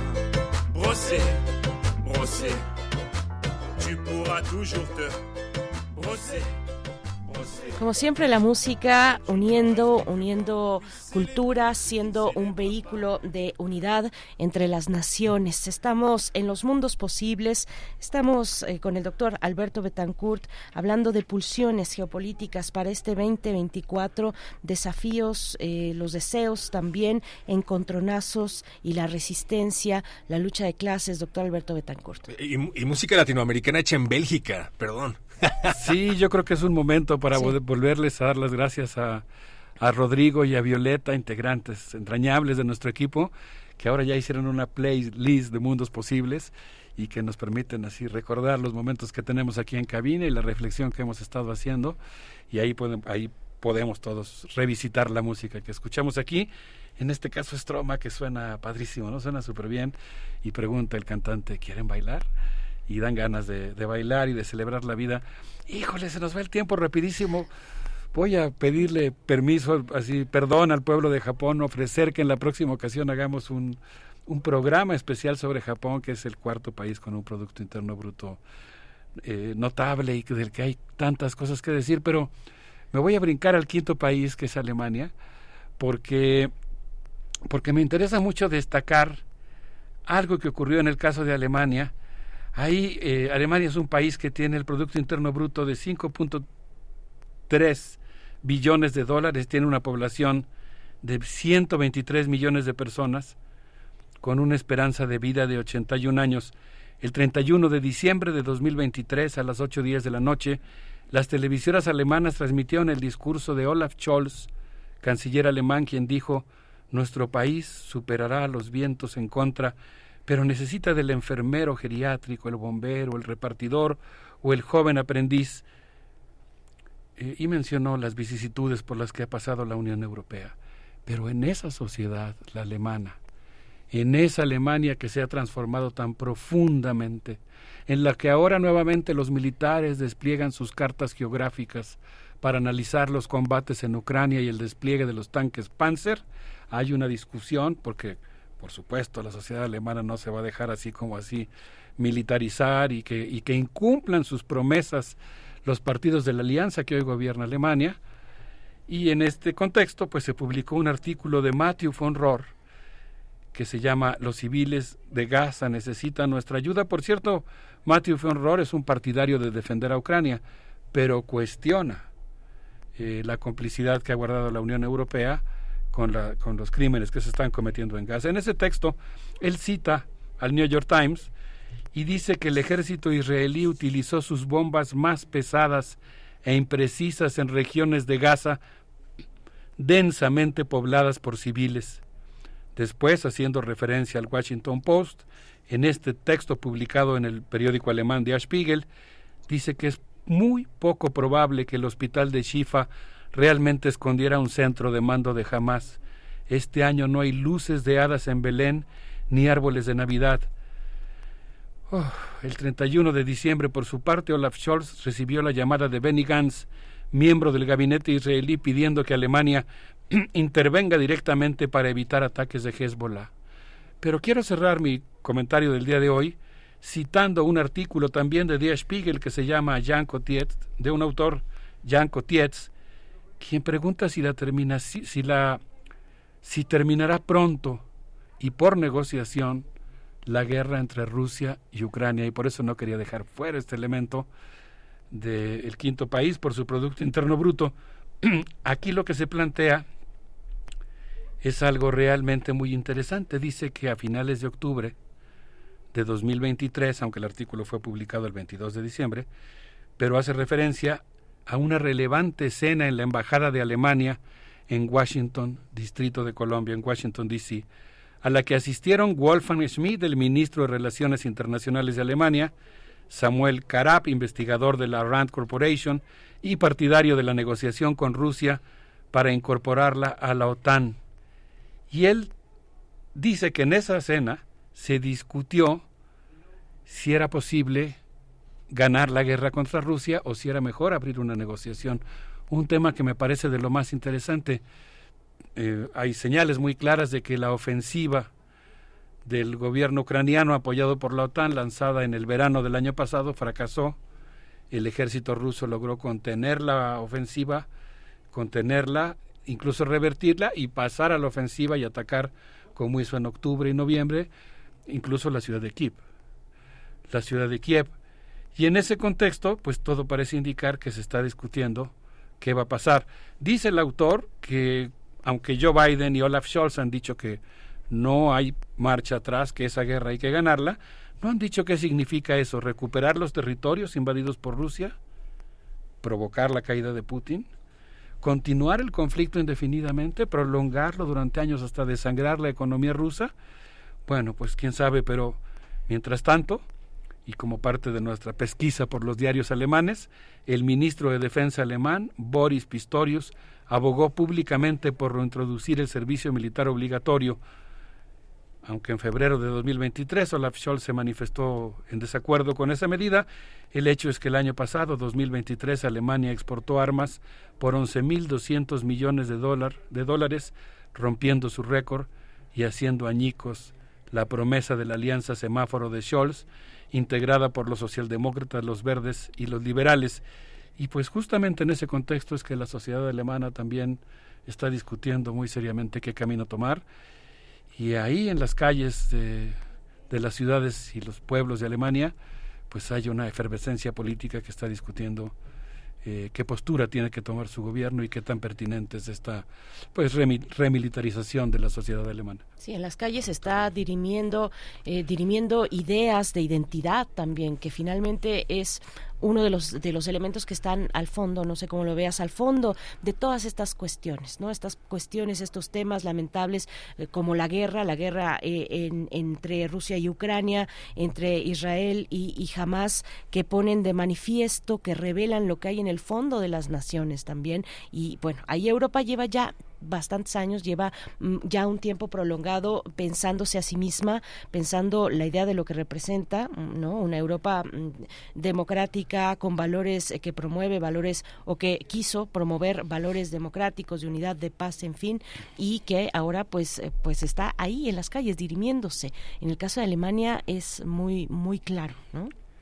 Sí, no sé, pero me viene a la mente el texto de Mike Davis, El planeta de barrios bajos, donde dice que el epicentro de un cambio radical en el planeta vendría justamente de lo que ocurra políticamente en los barrios bajos y en ese sentido yo diría que es muy importante la lucha entre imaginarios. ¿no? Hay un imaginario hegemónico que de alguna manera quiere normalizar la guerra, eh, la violación del derecho de vivir en paz y hay otro imaginario que sigue planteando que no hay otra prioridad. Es por supuesto una pulsión latinoamericana, ¿no? algo que que viene de nuestra propia historia y qué importante papel puede jugar América Latina en el contexto internacional, en, la, en, la, en la gobernabilidad global, ¿no? como por ejemplo ahora lo hizo Sudáfrica, para también mencionar las aportaciones que puede jugar el continente africano, se requiere desde luego de una lucha interna en la Unión Europea, de esa sociedad movilizada e indignada que se solidariza con Palestina y con los rehenes presos en Gaza y con la sociedad civil israelí, con sus matices, con sus diferencias, digamos que se solidariza con la paz. Eh, hace falta esa lucha interna en la Unión Europea, pero también hace falta la presión desde fuera. Y ahí creo que nuestro continente puede jugar un papel importante, hacer su contribución. Alto a la guerra, que al final siempre es un pretexto para beneficiar a los mismos de siempre, a un puñado de siempre pero gracias al doctor Alberto Betancourt por su participación esta mañana aquí en Primer Movimiento. Ya quiero escuchar a la siguiente semana. Gracias, doctor. Sí, muchas gracias, mi querido Héctor. ¿Qué te parece si nos despedimos escuchando algo de una serie que se está viendo eh, masivamente en Alemania, que se llama justamente Babylon Berlín y habla de los tiempos oscuros del ascenso del nazismo? A ver qué les parece esta. Con eso nos quedamos. Gracias, Alberto Betancourt. Hasta la próxima semana. Excelente fin de semana. Ya nos acercamos para ti. Mm, nos quedamos con música.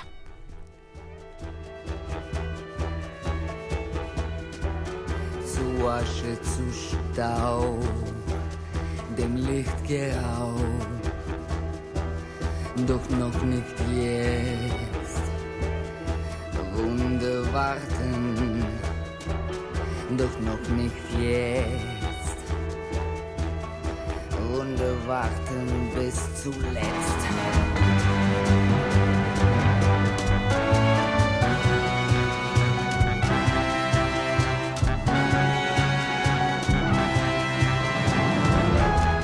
Ist wohl nur ein Traum, das bloße Haschen nach dem Wind,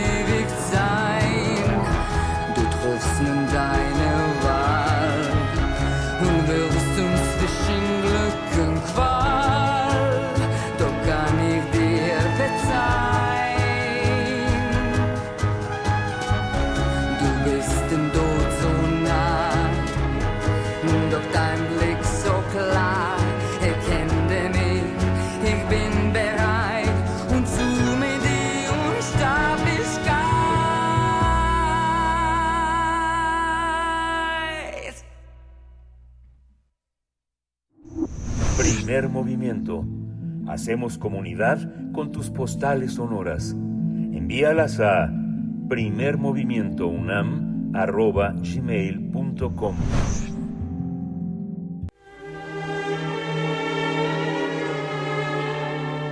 Teatro, teatro, teatro. Corre el telón y disfruta de la función. Emisión de jueves la vamos a cerrar con teatro, una invitación y nos acompaña de esta manera Esteban Montes Miranda a través de la línea director de la compañía Perón Teatro, porque eh, pues estamos estaremos comentando sobre tres de impro teatral, tres espectáculos, nueve funciones y el espectáculo número uno, mientras esperábamos que es un espectáculo de impro realista. Esteban Montes Miranda, gracias, buenos días, bienvenido a Primer Movimiento. Muchas gracias por la invitación, buenos días. Y bueno, pues encantado de estar aquí. Este espectáculo, pues es un espectáculo de impro. Y la impro, pues es, consiste en, es una técnica pues que usamos en el teatro desde el origen del, teatro, yo creo. Y también, pues ha sido una, una, una técnica que se ha eh, desarrollado en el siglo XX, de alguna forma como una cuestión terapéutica, ¿no? Para, para tratamiento de personas que han estado en situaciones traumáticas en guerras y esto ha generado pues una línea que ha sido como como se ha vuelto como un espectáculo eh, pues para generar eh, diversión y para generar eh, inclusive una parte como deportiva no así es una impro deportiva que, hay match y toda la serie de cuestiones. Pero nosotros en este espectáculo hemos querido más bien retomar la parte teatral de la impro Y súper complicado además. Bueno, yo he tenido la oportunidad de intentar practicar impro y la verdad es que es un ejercicio que requiere muchísima creatividad, muchísima disciplina, pero sobre todo mucha paciencia. Eh, háblanos más acerca de qué es lo que se necesita para hacer impro para un espectáculo como este, 3 de impro teatral. Básicamente es el centro del trabajo, pues es la escucha. En realidad eh, hay que aprender a escuchar, porque básicamente, pues nosotros la idea es que no no no sabemos qué va a pasar, ¿no? Eh, nos dan una sugerencia. Aquí en este caso lo que trabajamos es pues construir un personaje a partir de un objeto y de las características de ese objeto pues salen las características del personaje.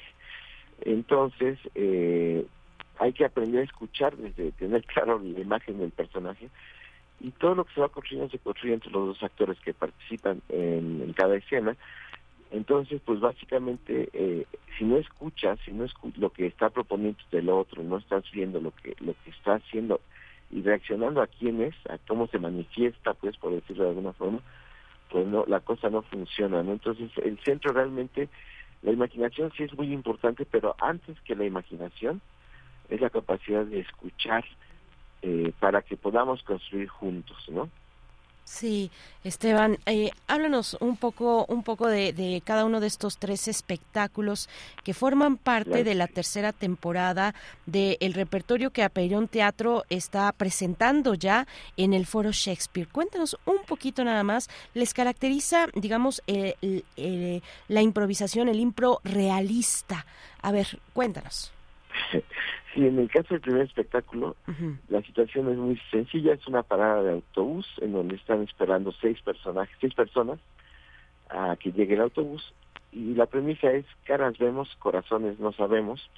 Entonces la idea es que de repente están esperando allí y por arte de magia vemos un, un momento de intimidad de ese personaje, de su, de su uh -huh. pasado, algo que le ha pasado en, en, en una vida eh, y de repente regresamos otra vez a la parada de autobús. La idea es como esta cuestión de la posibilidad de poder ver qué hay detrás de esta cara de una persona amargada, de alguien o alguien que está muy contento, y pues descubrimos otra cara, ¿no? Del personaje. Esta es como la premisa de mientras esperábamos y decimos que es siempre realista porque lo que queremos es ver eh, las características de quién es esta persona, qué le pasa, qué le ha sucedido. El realismo, digamos, como estilo teatral, se basa básicamente en buscar la causa de, la, de, de las cosas que pasan en, la vida, pero la causa siempre es el carácter de las personas. Entonces, lo que pasa en esta improvisación, en este, en este espectáculo, es indagar un poco sobre quién es este personaje y por qué, por qué es así como lo vemos, ¿no? Esa es como la premisa. En el caso de, paisajes interiores, eh, es un espectáculo eh, también que está buscando un poco buscar esta cuestión de las causas, pero en este caso es un poco más abstracto. Pedimos un objeto y el objeto, eh, digamos que la premisa es que el ser humano somos altamente materialistas, todos, la humanidad somos materialistas esencialmente, y eso pareciera que es algo muy duro. Y sin embargo nosotros lo que estamos buscando es como esta parte en que los objetos se, vuelven un reflejo de nuestro ser, ¿no? De qué es lo que queremos, qué es lo que anhelamos, cuáles son nuestras frustraciones, nuestros enojos, nuestros, toda la serie de posibilidades de nuestro carácter. Entonces, aquí la cuestión es que no hay una situación dada, como tal, es una estructura, no como esto de la, parada de autobús, sino son dos personajes que piden, dos, dos improvisadores que piden objetos y pues dejamos que el objeto nos lleve al mundo que, que, que, este objeto nos, nos genera y creamos una pequeña viñeta que nos habla de pues esto de la vida interior de los personajes. Y se van sumando son seis seis pequeñas escenas dos dos monólogos y cuatro escenas eh, entre dos personajes. Y lo que vamos encontrando es un hilo temático que las van uniendo no anecdótico sino temático. Entonces, este pues es como, casi podemos decir que es un espectáculo, vamos a ver una serie de situaciones, por supuesto, pero que tienen como una vocación casi poética, ¿no? O sea, es como ver un pequeño momento de qué es lo que nos evoca una vela o qué es lo que nos evoca un zapato, que, ¿no? Y, y desde luego que esto también se alimenta siempre mucho desde el público. No sé si eh, te meten un embrollo al decir que a lo mejor yo puedo llegar a ver el espectáculo, llevar un objeto y tratar de que se presente para que forme parte del show. Exactamente, sí. La idea es esa, que en este espectáculo pasa algo muy interesante porque de por sí la idea ya del objeto ya se vuelve algo muy proyectivo de entrada, ¿no? Así está planteado.